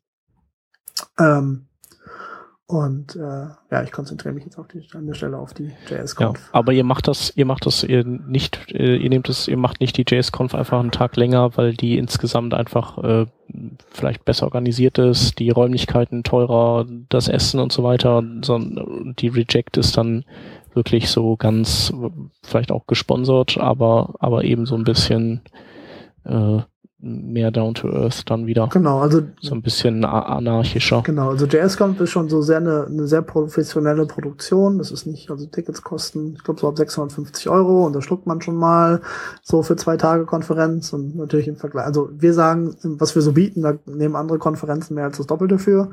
Ähm, auf der anderen Seite sind ja. 56 Euro und mehr halt auch immer noch sehr viel Geld und ähm, Reject.js hat irgendwas so äh, unter 100 Euro ist so deren, deren Ziel und ähm, ja. deswegen ist ähm, wir unterstützen das Reject.js-Team, die, die Finanz also die, das quasi das Backoffice ist alles dasselbe, das finanzielle Risiko trägt, äh, trägt derselbe Träger im Prinzip und äh, manchmal helfen, also nicht manchmal, wir helfen mit Sponsorships halt natürlich auch so aus und ähm, aber wir machen das halt sehr bewusst, dass das also auf eine Art und Weise ist JSConf äh, auch so ein, so ein Event, was äh, ein bisschen exklusiv ist und das ist natürlich auch toll für die Leute, die da sind, die sich das leisten können, da sein, da zu sein. Aber äh, Exklusivität erkauft man sich natürlich auch immer damit, äh, nicht so eine ganze, eine schöne Diversität, Diversität zu haben, wie wir das ja gerade im Open Source schon angesprochen haben. Und das ja. ist halt extra Arbeit. Ähm, wir arbeiten auch dran, das ist auch ein wichtiges Thema für uns auch mal gleich kurz erzählen vielleicht, ähm, dass wir da auch ein gutes Beispiel sind für, für andere Konferenzen und denen auch helfen, wie sie das, das schaffen können, dass sie zum Beispiel mehr weibliche Speaker oder mehr, äh, mehr äh, Persons of Color bekommen oder andere nicht sehr oft repräsentierte Gruppen ähm, auf Konferenzen, dass wir mehr, mehr Attendees bekommen oder mehr, mehr, mehr ja, mhm. die, die aus, die, die nicht wie standardmäßig weiße Männer sind, äh, die, die eh zu viel Geld haben oder die, die ja. gemütlich leben, die ganz, ganz äh, gut leben können. Ähm, naja, und ja, ja. Sorry. Vom Marc weiß ich äh, zu dem Thema vom, vom Marc Thiele äh, von der Beyond Tellerrand, ähm, der hat halt, der hat erzählt, dass er einfach so, er fragt zwar auch viel, viel Frauen an, hat aber die, da tendenziell äh, kriegt er mehr Absagen von denen. Mhm.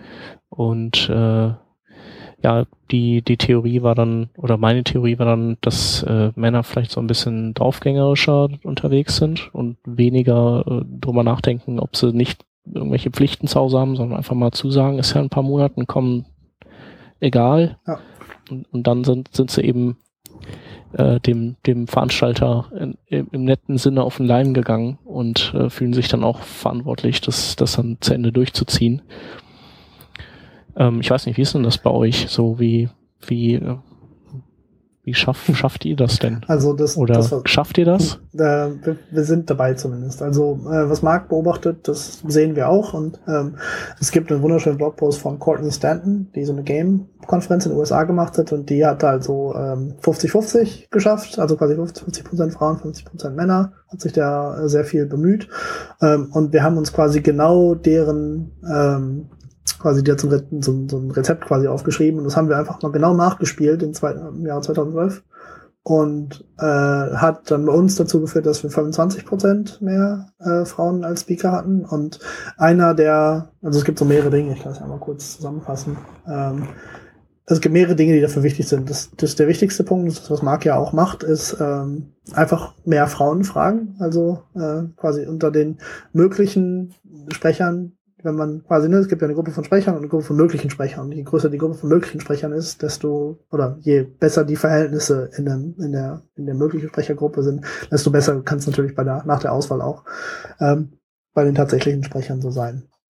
Und da gibt's halt ähm, äh, mehrere, mehrere Punkte. Zum Beispiel haben wir so einen Call for Speakers, wo der ganz ausführlich erklärt, was man so erwartet. Dass wir sagen, wir fliegen euch nach Berlin, wir bezahlen euer Hotel, ihr kommt umsonst auf die Konferenz, wir zahlen noch zwei Nächte Hotel mehr, damit ihr auch ankommen könnt und noch Zeit habt, mal Berlin zu sehen. Ähm, was jetzt manche Konferenzen machen das, manche nicht, aber ist halt auch, wie, wie rum ist auch egal. Äh, nur wir, wir erklären halt so, was wir genau machen. Ähm, es gibt Leute, die, die sagen, ähm, ah, ich habe doch eh nichts zu, zu erzählen und mit denen, den bieten wir halt an, mal mit denen kurzes Telefonat, einen kurzen Skype-Call zu machen, einen Hangout oder einen Chat, einfach zu besprechen. Und meistens ist das so, und das ist, das ist auch genau das Beispiel, was Marc halt hatte, du fragst halt, Mann, hey, hast du nicht was für JS-Conf? Ah, ich habe hier diese fünf Themen. und äh, bei Frauen ist dann eher, also tendenziell eher, oh, ich habe da nichts zu sagen oder ist noch nicht so spannend. Und dann äh, unterhält man sich mal eine Viertelstunde oder 20 Minuten, dann haben die auch fünf Themen. Äh, die sind genauso gut und oder auch besser und äh, sind, müssen sich auch hinter gar nichts verstecken. Es ist halt nur nicht, ähm, ja, die sehen, sehen halt oft, also haben nicht das Gefühl, dass die, dass das relevant genug für so eine Konferenz ist, obwohl ähm, äh, ja, Männer eine viel, viel geringere Hürde haben. Und ähm, wir nehmen Männer und Frauen jetzt mal hier nur als Proxy für Leute, die äh, übermäßig und weniger repräsentiert sind. Also wenn man zum Beispiel, also äh, weiß ich nicht, äh, Leute mit Migrationshintergrund äh, anschaut oder äh, weiß ich nicht, ähm, äh, noch, noch andere Genders anschaut, das ist ja, das sind ja auch, also äh, es ist sehr schwer, da eine, eine Sprache zu finden. Also sehr schwer, das, bisschen, mhm. das ordentlich zu formulieren. Wir sind natürlich offen für alle und sprechen nach alle möglichen verschiedenen Gruppen an. Ähm, aber genau dieses am Anfang das Encouragement zu sagen, du hast tatsächlich wirklich was Relevantes zu sagen hier, äh, wir möchten das unbedingt hören. Das ist der, der, der größte Teil davon. Ähm, ein zweiter Schritt ist, ähm, was wir, also es gibt ja verschiedene Methoden, eine Konferenz zu bestücken mit Sprechern und Sprecherinnen. Äh, eins ist, nur man sucht sich, ich glaube, Marc macht das, der sucht einfach sich aus, wen er haben will und dann sprechen die. Ähm, und äh, das Gegenteil ist halt, es gibt so einen offenen Call for Speakers oder Call for Papers und dann wird ausgewählt, in so, ein, so eine Gruppe entscheidet dann, welche die besten Proposals sind und darauf wird es dann eingeladen. Und wir machen so ein bisschen Hybrid, so eine Handvoll Leute laden wir per also atmen wir ein, weil ne, ist halt unsere ist unsere Party, da hätten wir auch gerne unsere Helden so äh, und Heldinnen, aber für ich sag mal immer ja, für, für 40 von 45 Talks machen wir so einen offenen Call for Speakers, wo jeder sich melden kann, sagen, hier, ich hätte gerne, ich würde gerne einen Vortrag halten, bitte wertet den aus. Ähm, und da gibt's halt auch den Trick von Courtney. Es gibt so dieses Konzept von ähm, Personal Bias oder eine, wie heißt denn das auf Deutsch mal wieder? Äh, so ein Foto. Ach so, ja, yeah, man, man ist halt so voreingenommen genau, man, schon. Genau, man ist voreingenommen. Und äh, da gibt's auch so schöne Tests, dass sogar äh, zum Beispiel so im technischen Bereich, dass sogar Frauen denken, also unter anderem wahrnehmen, andere Frauen als nicht technisch so stark ansehen. Äh, einfach weil das in unserer Kultur so, so, typ, so typisiert wird. Ähm, es gibt aber noch ganz viele andere Biases oder Vor, Vor, Voreingenommenheiten, warum man jetzt äh, jemanden nicht so, also einen, einen Vorschlag zum Beispiel nicht so gut finden kann. Und da hat, hat Courtney vorgeschlagen, man sollte das doch anonym auswählen. Dann machen wir halt in unserer ersten Runde von Bewertungen ähm, machen wir quasi alles, was persön persönlich identifizierbar ist, machen wir quasi zu in unserem Tool, sodass wir das nicht sehen können. Wir lesen uns quasi tatsächlich nur die Submissions durch, also den Titel und den Abstract durch. Und wir sagen den Leuten, das soll auch schön klein halten, weil da müssen wir auch so teilweise 300 so eine Sachen lesen. Ähm, und danach kriegen die dann halt so eine 1 bis 10 Punkte Ding. Und ähm, wenn man das macht, dann kann man sehr viele persönliche Biases ausschalten bei, weil man sich tatsächlich nur ums Fach kümmert und nicht um, wer macht das jetzt, wo kommt die her, die Person. Also, ne, wir letztes Jahr hatten wir äh, jemanden aus China da, der so total geile Node.js Game Server Sachen gemacht hat. Ähm, und ich weiß nicht, ob wir den jetzt genommen hätten, wenn wir gesehen, ah, Beijing, ah, vielleicht ist das eine Sprachbarriere, vielleicht ist das nicht so cool, äh, da haben wir keine Erfahrung mit. Äh, haben wir genommen, ist total geil gewesen und äh, ja, haben dann ähm, ja, haben einfach da einfach bessere Talks gehabt am Ende. Und ähm, jetzt besonders im ersten Jahr weiß ich, dass unser der Best, der Best, der Talk, der am besten gelaufen ist auf der Konferenz und den wir alle am besten fanden, individuell und der die beste Bewertung auch bei der Auswahl hatte, den haben wir nur bekommen, weil wir gezielt einen, Aus, einen Outreach gemacht haben und weil äh, die Person sich dazu entschieden hat, ich mache das, weil es dieses anonyme Verfahren gibt. Und äh, ähm, ja, das ist, äh, das sind so diese beiden, diese beiden großen Teile dieses, ähm, dieses Systems. Ähm, dass alle Konferenzen das nicht machen können mit, äh, also ne, sowas wie Beyond Tellerrand, das muss kuratiert sein, weil das sehr auf den Punkt ist. Ähm, und äh, da muss man halt dann als Organisator sehr, als Organisatorin sehr äh, sich andere Wege finden, wie man seine Personal Biases los wird. Oder auch sagen können, das ist mir total egal. Ähm, also jetzt hier Remy von Full Frontal macht das zum Beispiel, Remy Sharp. Äh, das, der sieht das auch so, das ist meine Party und ich möchte einfach die Leute, die mir am besten gefallen, über deren Lieblingsthemen zuhören an einem Tag. Und er sitzt dann auch immer in der ersten Reihe und guckt sich alle Talks an. So ist dann halt wie so, ist so Weihnachten für ihn selbst. Mhm. Ähm, und, auch schön, ja. Und äh, das ist natürlich komplett anderes System, als wie das bei uns ist, aber da kommen auch ganz tolle Konferenzen bei zustande und äh, ähm, auch wenn man jetzt das nicht so macht wie wir, jetzt gerade merkt man, dass bei uns in der Industrie so ein bisschen angekommen ist, dass man sich darüber Gedanken machen sollte. Da kommt es halt auch bei den Leuten, die, die kuratieren an, so hier, ich muss mal gucken, wie das so aussieht, dass auch mal äh, andere, andere, andere Gruppen repräsentiert werden an der Stelle. Ja, finde ich gut. Da habe ich dir auch gerade noch einen Blogpost mal ins Trello geschoben. Wunderbar.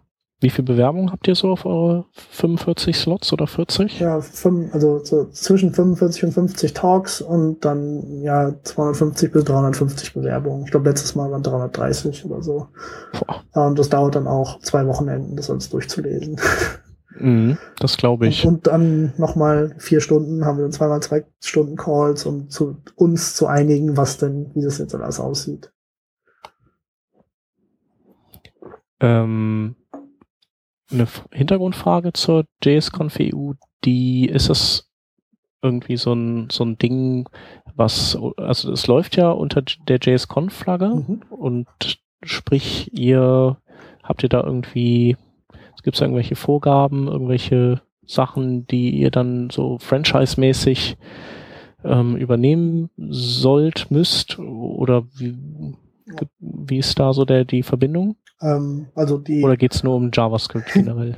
äh, also das, das Ganze fing an äh, 2009 oder Ende 2008. Da hat äh, Chris Williams, der die JS-Conf US gemacht hat damals oder damit angefangen hat mit seiner Frau Laura, ähm, mit dem war ich irgendwie im, im IM, wo man, das war ja vor Twitter, wo man mit Leuten geredet hat, äh, waren wir irgendwie so Buddies und dann haben wir miteinander geredet ab und zu und dann meinte, ja, wie wäre das, wenn ich mal eine JavaScript-Konferenz machen würde? Und ich so, ja, mach mal, das wäre schon ganz cool.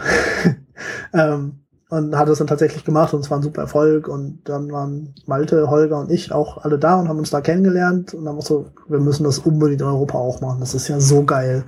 Ähm, und dann haben wir uns dazu entschieden, halt quasi JSConf Europe zu machen.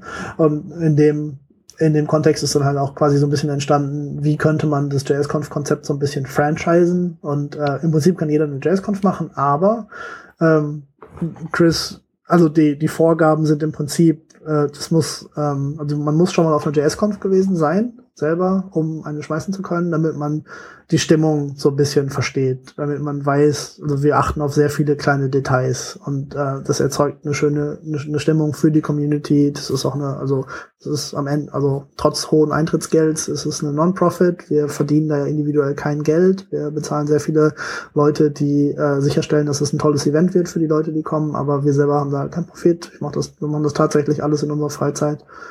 Ähm, und äh, das muss man jetzt nicht zwingend machen, aber man merkt halt schon, dass es so für die, für die Community sein soll. Und das kriegt man halt eigentlich nur mit, wenn man mal da gewesen ist. Und dann, ähm, das war eigentlich als Voraussetzung, äh, wenn man quasi diesen, diesen Spirit capturen kann und auch weitertragen will. Ähm, das reicht dann schon. Ich glaube, ihr seid ja auch, ihr macht ja auch keinen Profit wenn ich das richtig verstanden habe. Ne? Und ihr, genau. ihr, ihr, macht am Ende auch so ein, legt ihr die Rechnung offen, wie viel das von dem Geld in welche Teile der Organisation geflossen sind. Ganz genau. Das heißt, Miete, Essen, ähm, was weiß ich, was halt so, was so hm. eine Konferenz eben braucht. Luxusmusik, ja. Also wir, wir machen, wir machen schon so ein Fest, also ist ja für das Geld, wie gesagt, kriegt man auch was. Man kriegt dann halt äh, immer tolles Frühstück, Mittagessen, den einen Tag auch tolles Abendessen, eine schöne Abendveranstaltung mit Live-Musik und äh, die ganze Zeit Getränke für lau und äh, schöne Partys, wo dann auch wieder die Community eingeladen ist nach dem Event und ähm, ganz viele Kleinigkeiten, die einfach das, das, das Leben schöner machen, ein funktionierendes WLAN, äh, überall Strom, wenn man es braucht, so, so eine Sachen. Ähm, und ja, am Ende, also beziehungsweise auch, wenn wir quasi das Budget stehen haben, dann veröffentlichen, äh, veröffentlichen, veröffentlichen wir halt auch, dass wir, weil wir immer wieder zu hören kriegen, JS-Conf ist zu teuer. Und dann wir hier, das, so, so sieht's aus. Ähm, bitte zeigt uns, wo wir das billiger machen können. Und dann äh, ist es einfach, wie wir es vorhin schon gesagt haben, es ist einfach ein, eine, eine professionelle Konferenz, die zwar keinen Profit macht, aber schon den Anspruch hat, so gut zu sein wie auch eine kommerzielle, ähm, eine kommerzielle Geschichte. Und dass es einfach äh, auch genug Raum gibt für, für Konferenzen mit anderem Charakter, wie jetzt zum Beispiel Reject.js. Ja.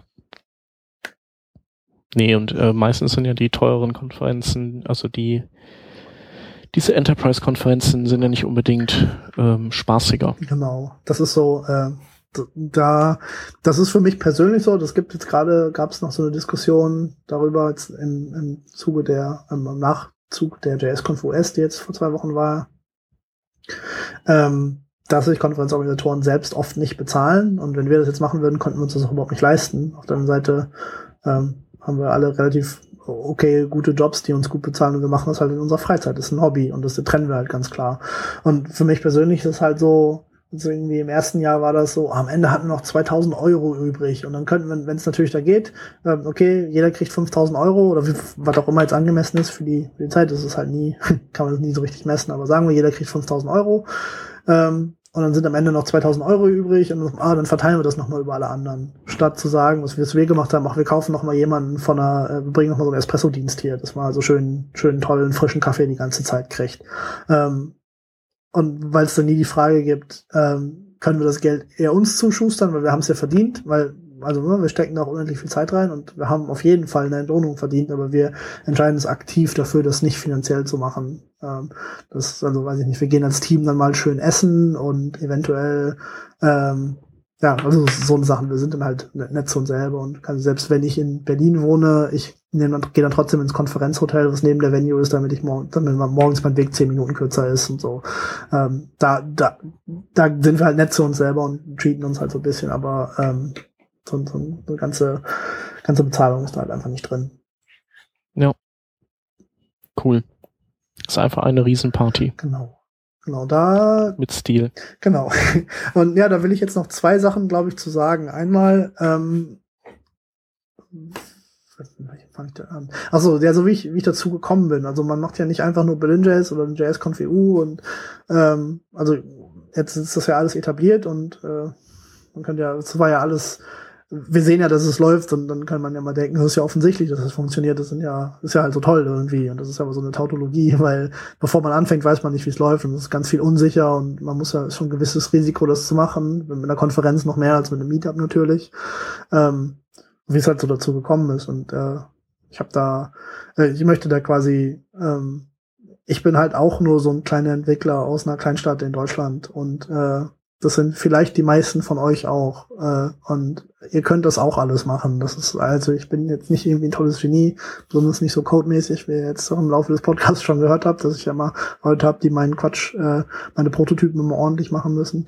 Genauso könnt ihr halt einfach auch mal ein Event machen. Und bei mir persönlich war das jetzt halt so, es gibt in San Francisco einen Event, der heißt Super Happy Dev House ähm, was im Prinzip so ein Hackathon ist, wie man es heute nennen würde, wo Entwickler einfach ein Wochenende zusammenkommen und an ihren Projekten arbeiten. Das ist so super, da gibt's keine Competition, nichts zu gewinnen am Ende. Äh, es ist einfach nur richtig gemütlich Nerdery betreiben und das ist, fand ich sehr cool und hatte einen Freund, der da war und der super begeistert von war und ich dachte, ach, sowas müsste man doch auch mal in Berlin machen und hatte glücklicherweise Freunde, die im Büro hatten, das ist, was jetzt Co-op ist, hier unser Coworking Space, damals noch woanders, die hatten halt ein Büro und das Super Happy Dev House hat ein Wiki, wo drauf steht, wie man Super Happy Dev House macht. Ich fand super. Hier ist ein Rezept, das muss ich nur einfach nachspielen und schon habe ich ein Super Happy Dev House. Und so habe ich zum ersten Mal ein Event gemacht, wo ich im Prinzip kein Risiko hatte, weil das Büro gab schon und äh, ich musste nicht rausfinden, äh, wie das Event funktionieren kann, äh, weil äh, das stand ja alles im Rezept und es ist super aufgegangen. Da habe ich den Gründer von Soundcloud kennengelernt, mit dem habe ich jetzt noch eine gute Verbindung, die seitdem halt auch schon jede JS-Conf gesponsert haben. Also das sind tolle Sachen bei zustande gekommen, aber das war ein super Event einfach. Ähm, und da habe ich dann halt gesehen, dass da, dass das gar nicht so schwer ist, das zu machen. Und äh, muss einfach nur eine Idee haben, ein Thema, ein paar Leute finden und Zeit und Datum fertig machen. Und die JavaScript User Group ist genauso, also die Berlin.js User Group ist genauso angefangen. Da hatten wir zum also ist unglaublich, das direkt im ersten Mal waren 80 Leute da und da wussten wir sofort, krass, hier ist ja total viel so Demand für sowas, Nachfrage für sowas.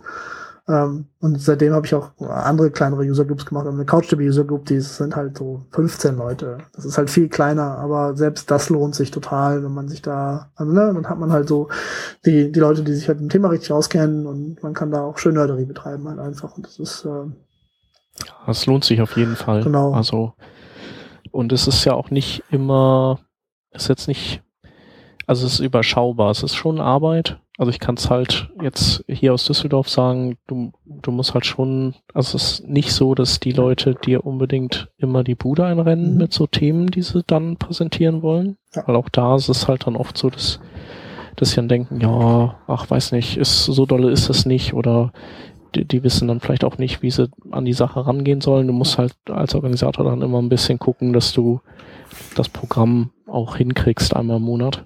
Ja, da gibt's also auch so mehrere Tricks. Jetzt bei der CouchDB User Group, da gab's zwei Probleme. Einmal so eine super, äh, so eine Schere, also Wissensschere. So einmal war so jemand wie ich dabei, der quasi alles rückwärts kann und halt Leute, die zum ersten Mal da waren und wissen, was CouchDB so ist. Und dann da könnte ich natürlich irgendwelche Hardcore-Talks, was ist gerade neuen CouchDB halten oder jedes Mal ein Intro-Talk, hätte ich auch keinen Bock drauf so. Und ähm, so viele Leute sind jetzt halt auch nicht da und so viel, so schnell passiert in dem Ökosystem halt jetzt auch gar nicht, dass man halt jeden, jeden Monat vier Talks zusammenzimmern könnte oder auch nur einen vielleicht, der revolutionär wäre. Beziehungsweise nach einem Jahr, wenn man halt immer mit allen Themen durch und dann würde, weiß ich nicht, alle paar Monate neu dazukommen. Deswegen haben wir das Meetup jetzt umstrukturiert, so ein bisschen wie das Super PDF Haus. So, wir treffen uns einfach und hacken an unseren Projekten und zeigen uns die gegenseitig und wenn sich Fragen ergeben, dann werden die geklärt und wenn jemand was vorstellen möchte, dann stellen wir das vor. Wenn es einen kleinen Talk gibt, gibt es einen kleinen Talk, aber das ist jetzt so sehr, sehr low key, mehr so ein, also so ein Meetup, weniger weniger so Talk basiert. Ähm, das kann man, das, das klappt halt sehr gut ja auch. Ähm, auf der anderen Seite, das habe ich ein bisschen bei der PHP-Community gesehen, das will ich jetzt hier ein bisschen einführen.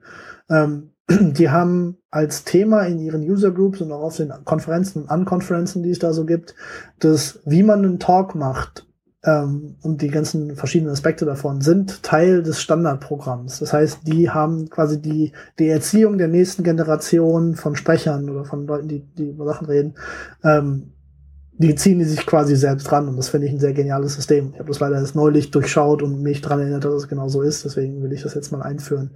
Ähm, da wird dann halt halt erklärt, wie mache ich mal ein gutes Slide Deck? wie mache ich mal so eine, so eine Narrative, wie man einen guten Talk geben kann, welche Punkte sind wichtig, äh, was kann ich machen, wenn ich Angst habe, mit wem kann ich mal reden, der mir guckt, dass meine Slides ordentlich aussehen äh, oder ne, diese so eine Sachen. Ähm, und ja, das sind dann halt mal, weiß ich nicht, eine, eine halbe Stunde über drei Monate jeweils äh, verteilt in dem Meetup und schon hat man halt einen, einen Haufen Leute, die einfach ein bisschen weniger, ein bisschen weniger Hemmschwelle haben, einfach mhm. mitzumachen und äh, ja, da, das ist jetzt das Experiment für dieses Jahr. Da könnte dann, ich berichte dann.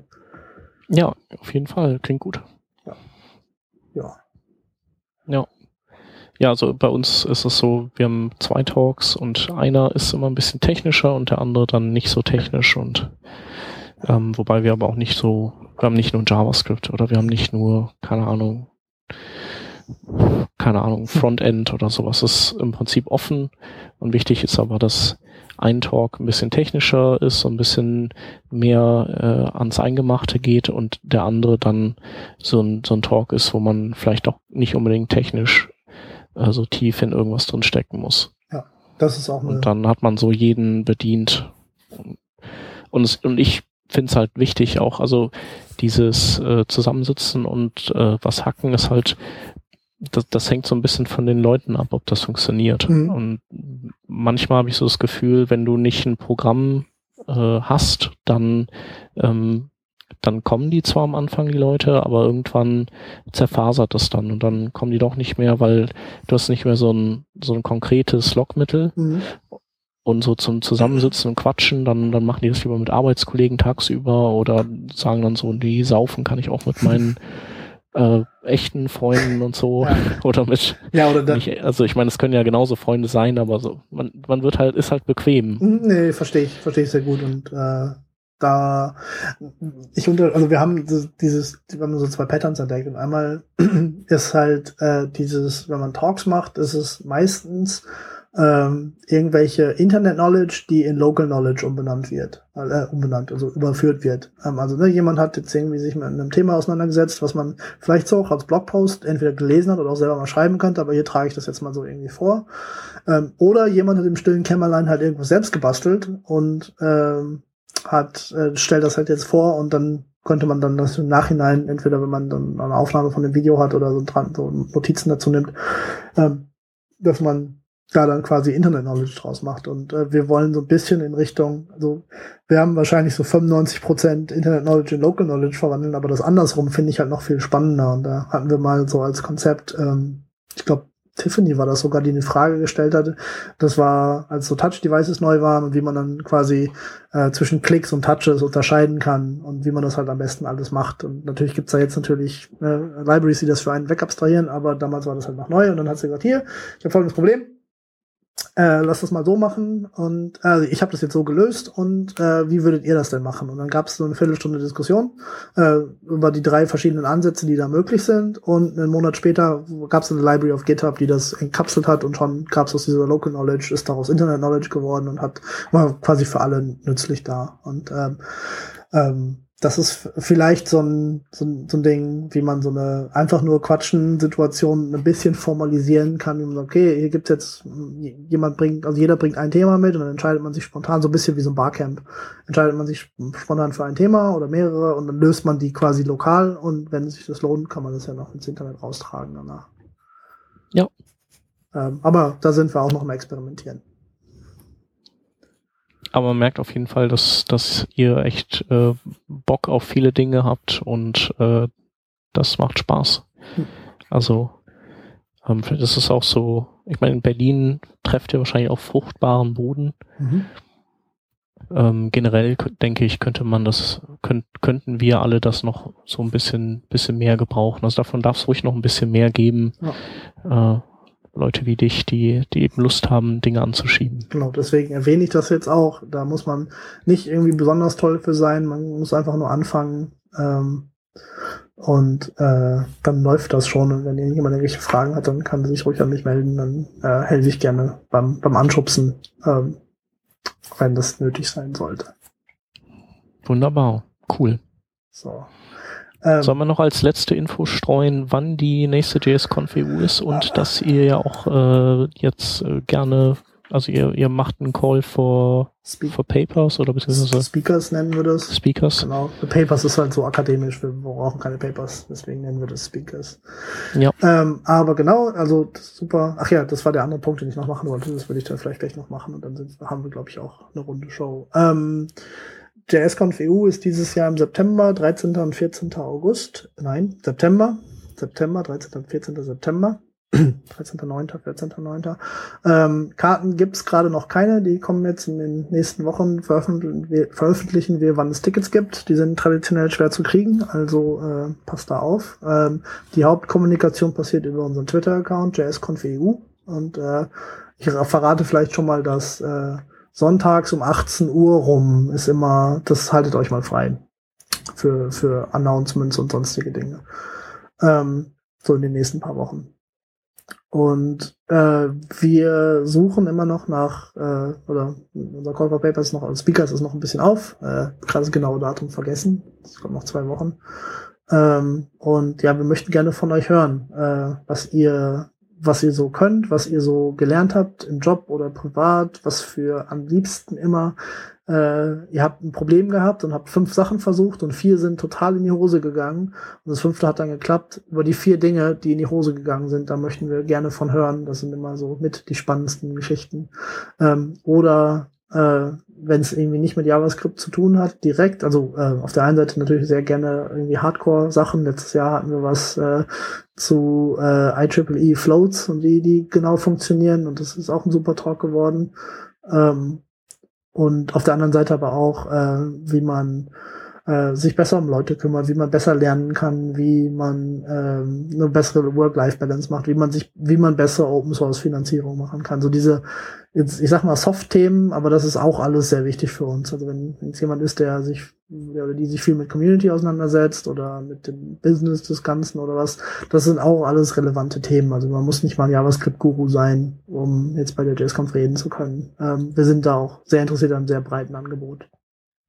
Also meldet euch bei uns. Wie gesagt, wir zahlen euch die Reise nach Berlin und ein Hotel und äh, haben einen Haufen tolle Leute für euch. Wir, ja, quasi, ja, wir. Habt ihr nicht sogar Kinderbetreuung oder waren das die Amerikaner? Nee, das sind, wir, wir bieten das auch an. Also wenn ihr, wenn ihr, also im Moment heißt es halt nur Kinderbetreuung, aber wenn ihr, weiß ich nicht, äh, ja, eine, eine Person mitbringen müsst, äh, aus welchen Gründen auch immer, ähm, dann äh, setzt euch damit auch in Verbindung. Das kriegen wir alles irgendwie geregelt. Also wenn ihr einen Betreuer, eine Betreuerin habt oder äh, sonst irgendwie Hilfe braucht oder wie gesagt Kinderbetreuung, das sind Dinge, die wir ähm, mit der wir gerne, mit denen wir gerne helfen, ähm, wenn das quasi ein Problem dar darstellt, dass ihr keinen Vortrag halten könnt. Ähm, das sind so diese ganzen, die ganzen kleinen Dinge, die man machen kann, um ein etwas diverseres Line-up zu bekommen. Und falls ihr jetzt äh, da euch angesprochen fühlt, äh, bitte ähm, bitte lasst von euch hören. Jawohl. So. Und ähm, ja, dann vielleicht noch ganz zum Schluss äh, auch noch in der Woche, was ich seit dem Anfang der JSConf haben wollte, ist im Prinzip nicht nur die JSConf, sondern im, im, in der Woche der JSConf quasi Ähm, ganz viele tolle kleine Events, wo Leute hingehen können, was so ein bisschen so als Festival gedacht ist, was vielleicht auch nicht alles mit Programmieren zu tun hat oder mit Nerdery, sondern dass man sich einfach tolle Sachen macht. Und dieses Jahr passiert es dann zum ersten Mal. Wir nennen das JS Fest. Ähm, den Namen haben wir aus San Francisco geklaut, von einem ähnlichen, äh, von einem ähnlichen Event, von dem, äh, da von dem äh, Michael Rogers, der die NodeConf in San Francisco macht. Ähm, und JS Fest ist im Prinzip die Idee, dass wir sowas wie eine Reject.js machen, nur also dass es halt noch ein Event gibt, der vor der JS-Conf ist, aber dass es dazu ähm, äh, dass es auch nur eine Stunde dauern kann. Oder äh, hier Büros in Berlin haben einfach nur so Open, Open Office Hours, so dass man das sich mal anschauen kann. Und äh, dann die Angular User Group macht hoffentlich ein Event und dann gibt's noch so ein so eine Frontend-User-Group, die machen noch was Schönes zusammen und äh, Morgan hier aus der Community, der will einfach mit Nerds äh, zwei, drei Tagen einfach hier in welche Museen gehen, wenn sie diese Woche eh in Berlin sind. Und so wollen wir im Prinzip so ein kleines Programm zusammenstellen, was so ein bisschen so, äh, so nerdiger Urlaub ist und äh, Berlin kennenlernt auf ganz vielen Facetten und ganz viele kleine Events sind, äh, einfach stattfinden. Und auf der einen Seite laden wir natürlich ein, hier zu sein in Berlin, auch wenn ihr nicht zur JSConf EU dann am Ende kommen könnt. Die Partys sind dann halt jeweils immer offen für alle, da könnt ihr dann quasi trotzdem alle kennenlernen. Ähm, oder wenn ihr gerade so aus Berlin seid und gerne mitmachen wollt, ähm, äh, entweder so ein Event zu organisieren oder bei ihm mitzuhelfen oder selbst eins machen, meldet euch auf jeden Fall bei uns. Ähm, und äh, ja, wir brauchen da jede, jede Hand, äh, weil wir selbst jetzt ja gerade mit der JS-Conf quasi sehr busy sind. Und ähm, wenn ihr eine Idee habt für ein cooles Event, was man so machen kann, dann äh, ist das meistens schon, reicht das meistens schon. Und dann ähm, könnt ihr quasi Teil des Programms sein und könnt quasi der Welt mal zeigen, wie toll Deutschland so als, als Tech-Standort ist. Auf jeden Fall super cool. Ja. Find, finden wir auch. Also. Nee, aber es ist eine gute Idee, dieses, diese, ähm, der, der Marc hatte das ja hier in Düsseldorf auch so ein bisschen gemacht ähm, und danach aber auch schwer geschnauft, wie viel Orga-Aufwand das dann zusätzlich war. Mhm. Und ja. Ja, wir, wir versuchen das so viel wie möglich zu delegieren, aber ja. da muss man ja trotzdem an irgendeiner Stelle den Finger drauf haben und mein Job ist jetzt gerade quasi Leute zu recruiten, die ja. das schmeißen wollen. Definitiv. Genau. Da fiel mir auch gerade noch ein, äh, die CSS-Conf EU passiert auch in derselben Woche, am Freitag vor der JS-Conf, am 12. Äh, deren Call for Speakers ist auch gerade offen. Also wenn ihr eher so in der CSS-Design, Design, also CSS-Technologie-Seite halt irgendwie zu Hause seid, ähm, da könnt, also der, der Deal ist ungefähr derselbe. Ähm, da könnt ihr auch noch äh, Talks einreichen mit denen äh, seid ihr aber nicht, das seid nicht ihr, sondern das ist ein komplett anderes Team. Äh, das ist ein komplett anderes Team, aber da steht auch wieder dieselbe, das kann ich jetzt auch endlich mal nennen, das ist die Firma Sina Schrader, die quasi der finanzielle Rückhalt ist, deren Buchhaltung wir quasi ausgeliehen bekommen für diese Events. Ähm, Holger, der einer der Mitorganisatoren ist, Geschäftsführer bei Sina Schrader, äh, und der hilft das quasi, die ganzen langweiligen Verträge und Finanzierung und so zu klären. Ähm, und die unterstützen auch die CSS-Conf auf derselbe Art und Weise. Ähm, und ich glaube, dieses Jahr sind dieses Jahr sind wir auch in derselben Venue quasi, aber also da wird schon zusammengearbeitet, aber das ist schon eine ganz andere Konferenz. Also es gibt zwar so Kombi-Tickets, dass man auch zu beiden gehen kann, wenn man möchte. Die gibt's glaube ich auch schon.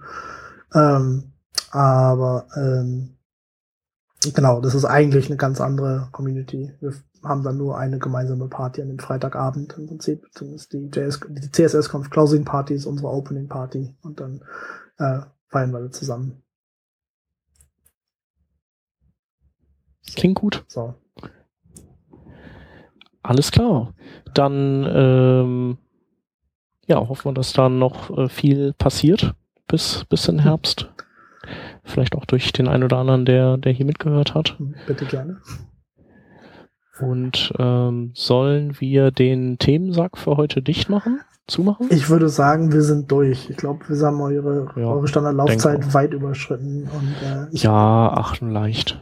Ich hoffe, das war spannend. Vielleicht wollt nee, war cool. wenn ihr da zwei Versionen, also zwei Releases draus machen wollt, wenn, kann ich das auch total ja. verstehen. Nö, nö, nö, das machen wir nicht. Also ich glaube, das ist tatsächlich die, die, äh, die längste, die wir aufgenommen haben. Äh, ich glaube, aber wir haben schon so annähernd zwei Stunden haben wir schon hingekriegt. Also super. Ist kein, wir, wir sind da auch nicht, es gibt auch, wir hatten auch 20 Minuten schon Mhm. Wenn halt einfach keine Themen da sind, sind keine Themen da. Nee. Äh, hat super Spaß gemacht. Ja. Aber ich kann dich noch nicht entlassen, bevor wir nicht die Links noch schnell gemacht haben. Ja. Ähm, soll, soll ich da irgendwie mal vier machen und, und du machst danach ein paar oder wo, wie hast du Bock? Ähm, was meinst soll ich alle nehmen? Was meinst du genau? Ähm, wir haben noch eine, ein paar Links vorzulesen. Willst du da, willst du da vielleicht irgendwie, willst du da welche übernehmen? Ähm, Sonst hau ich die schnell durch. Mach du das mal. Ich habe jetzt relativ viel geredet. Das stimmt. Okay, der erste Link ist eine Seite, die heißt JS Nice und die, bei der geht es darum, ähm, äh, minifizierten und obfuszierten JavaScript-Code wieder schön zu machen. Äh, Uglify kann das auch, aber äh, was JS Nice besser kann, ist äh, Variablen auch wieder zurück oder in sinnvolle äh, längere Namen zurückzubenennen und äh, damit eben die, die Verständlichkeit des Codes wieder ähm, deutlich stärker herzustellen. Äh, dann haben wir eine Präsentation von der Sarah Suedan aus dem Libanon. Die war letztens auf der CSS-Conf äh, in USA. Äh, ich glaube vor anderthalb Wochen und hat dort äh, alles Mögliche über SVGs erzählt und über das Animieren mit SVGs. Und äh, die, die war echt richtig cool, die Präsentation. Das Video müsste eigentlich demnächst auch aufschlagen. Wenn wir das finden, dann verlinken wir das. Ähm, dann gibt es einen Artikel von Chris Coyer auch zum Thema SVG, wie ähm, das, äh, das sich so ein bisschen um ein besonderes Element in SVG dreht, nämlich Symbol. Und mit Hilfe von Symbol kann man sich sowas wie unter SVG-Sektionen bauen und damit ein schönes, äh, einfach zu handelndes Spriting äh, nutzen. Damit das in allen Browsern funktioniert, gibt es eine Library, das ist jetzt der nächste Link, die heißt SVG for Everybody, die ähm, die kümmert sich sogar um die ganz alten IEs, sofern ihr auch PNG-Fallbacks bereitstellt. Ähm, dann gibt es ein Tutorial von Eddie Osmani, wie man mit den DOM Mutation Observers arbeiten kann. Über die hatten wir ja ein paar Folgen zurück schon gesprochen. Und ähm, ja, hier geht es im Prinzip darum, DOM-Elemente hinzuzufügen und sich das eben zu notieren, was das für Elemente waren, sodass man dann mit, mit Undo-Schritten die wieder rausnehmen kann. Dann hatte der Rodney eine Library rausgesucht, mit der man deklarativ Animationsverhalten definieren kann. Die heißt AnyJS und äh, sah echt ganz knuffig aus und die Beispiele waren auch schön, äh, gefiel uns. Ähm, dann gibt's AMD Clean. AMD Clean ist, äh, so wie ich das verstanden habe, so ein bisschen wie äh, Requires R oder RJS. Ähm, man kann also so eine Require oder AMD-Kette auflösen und alles in eine Datei hineinbacken ähm, und ist dann den ganzen AMD-Overhead los. Zu guter, äh, nee, vorletztes, vorletzter Link ist Headroom.js. Das ist eine kleine Library, äh, die ähm, den Header beim Scrollen wegfährt und wenn man dann aber nach oben zurückscrollt, den Header dann wieder dem, dem Benutzer anbietet. Äh, so ein bisschen wie das bei Chrome auf Android der Fall ist. Und jetzt der letzte Link, der wirklich letzte Link, das ist ein ganz, ganz langer Artikel oder ein Tutorial zu der aktuellen Syntax oder zu der finalen Syntax der Responsive Images, die ja nicht so ganz trivial ist und deswegen musste der Artikel leider auch länger ausfallen. Aber weil Responsive Images mit dieser Syntax eine Realität sind, äh, muss man sich den Artikel wohl oder übel mal reinziehen. Ja. Puh, das waren auch ganz, ganz viele Links. Puh, indeed. Wunderbar, Jan, vielen Dank. So, dann, dann schmeiße ich noch meine Links hinterher. Äh, oh ja, gerne. Vergessen. Also äh, Sorry. Äh, CouchDB findet man bei couchdb.apache.org und Ach du, das äh, verlinken wir alles in den Shownotizen. Äh, dann muss ich das jetzt nicht vorlesen. Dann gibt es doch hood.de hood für Hoodie. Genau, das werden wir auf jeden Fall alles, alles verlinken. Alles klar. Und äh, vielen Dank. Sehr gerne. Vor allem für die Spontanität. Äh, es hat sehr viel Spaß gemacht. Ich komme gerne wieder. Mir auch. Und äh, ich glaube, während wir gepodcastet haben, ist äh, die Welt um uns herum untergegangen. Also äh, meine Frau kam gerade noch und meinte, es wäre wirklich äh, einiges hier auf Facebook los gewesen und so mit Fotos und alles mögliche ah. kaputt. Uiuiui. Da wird jetzt nochmal einen schönen Spaziergang draus machen.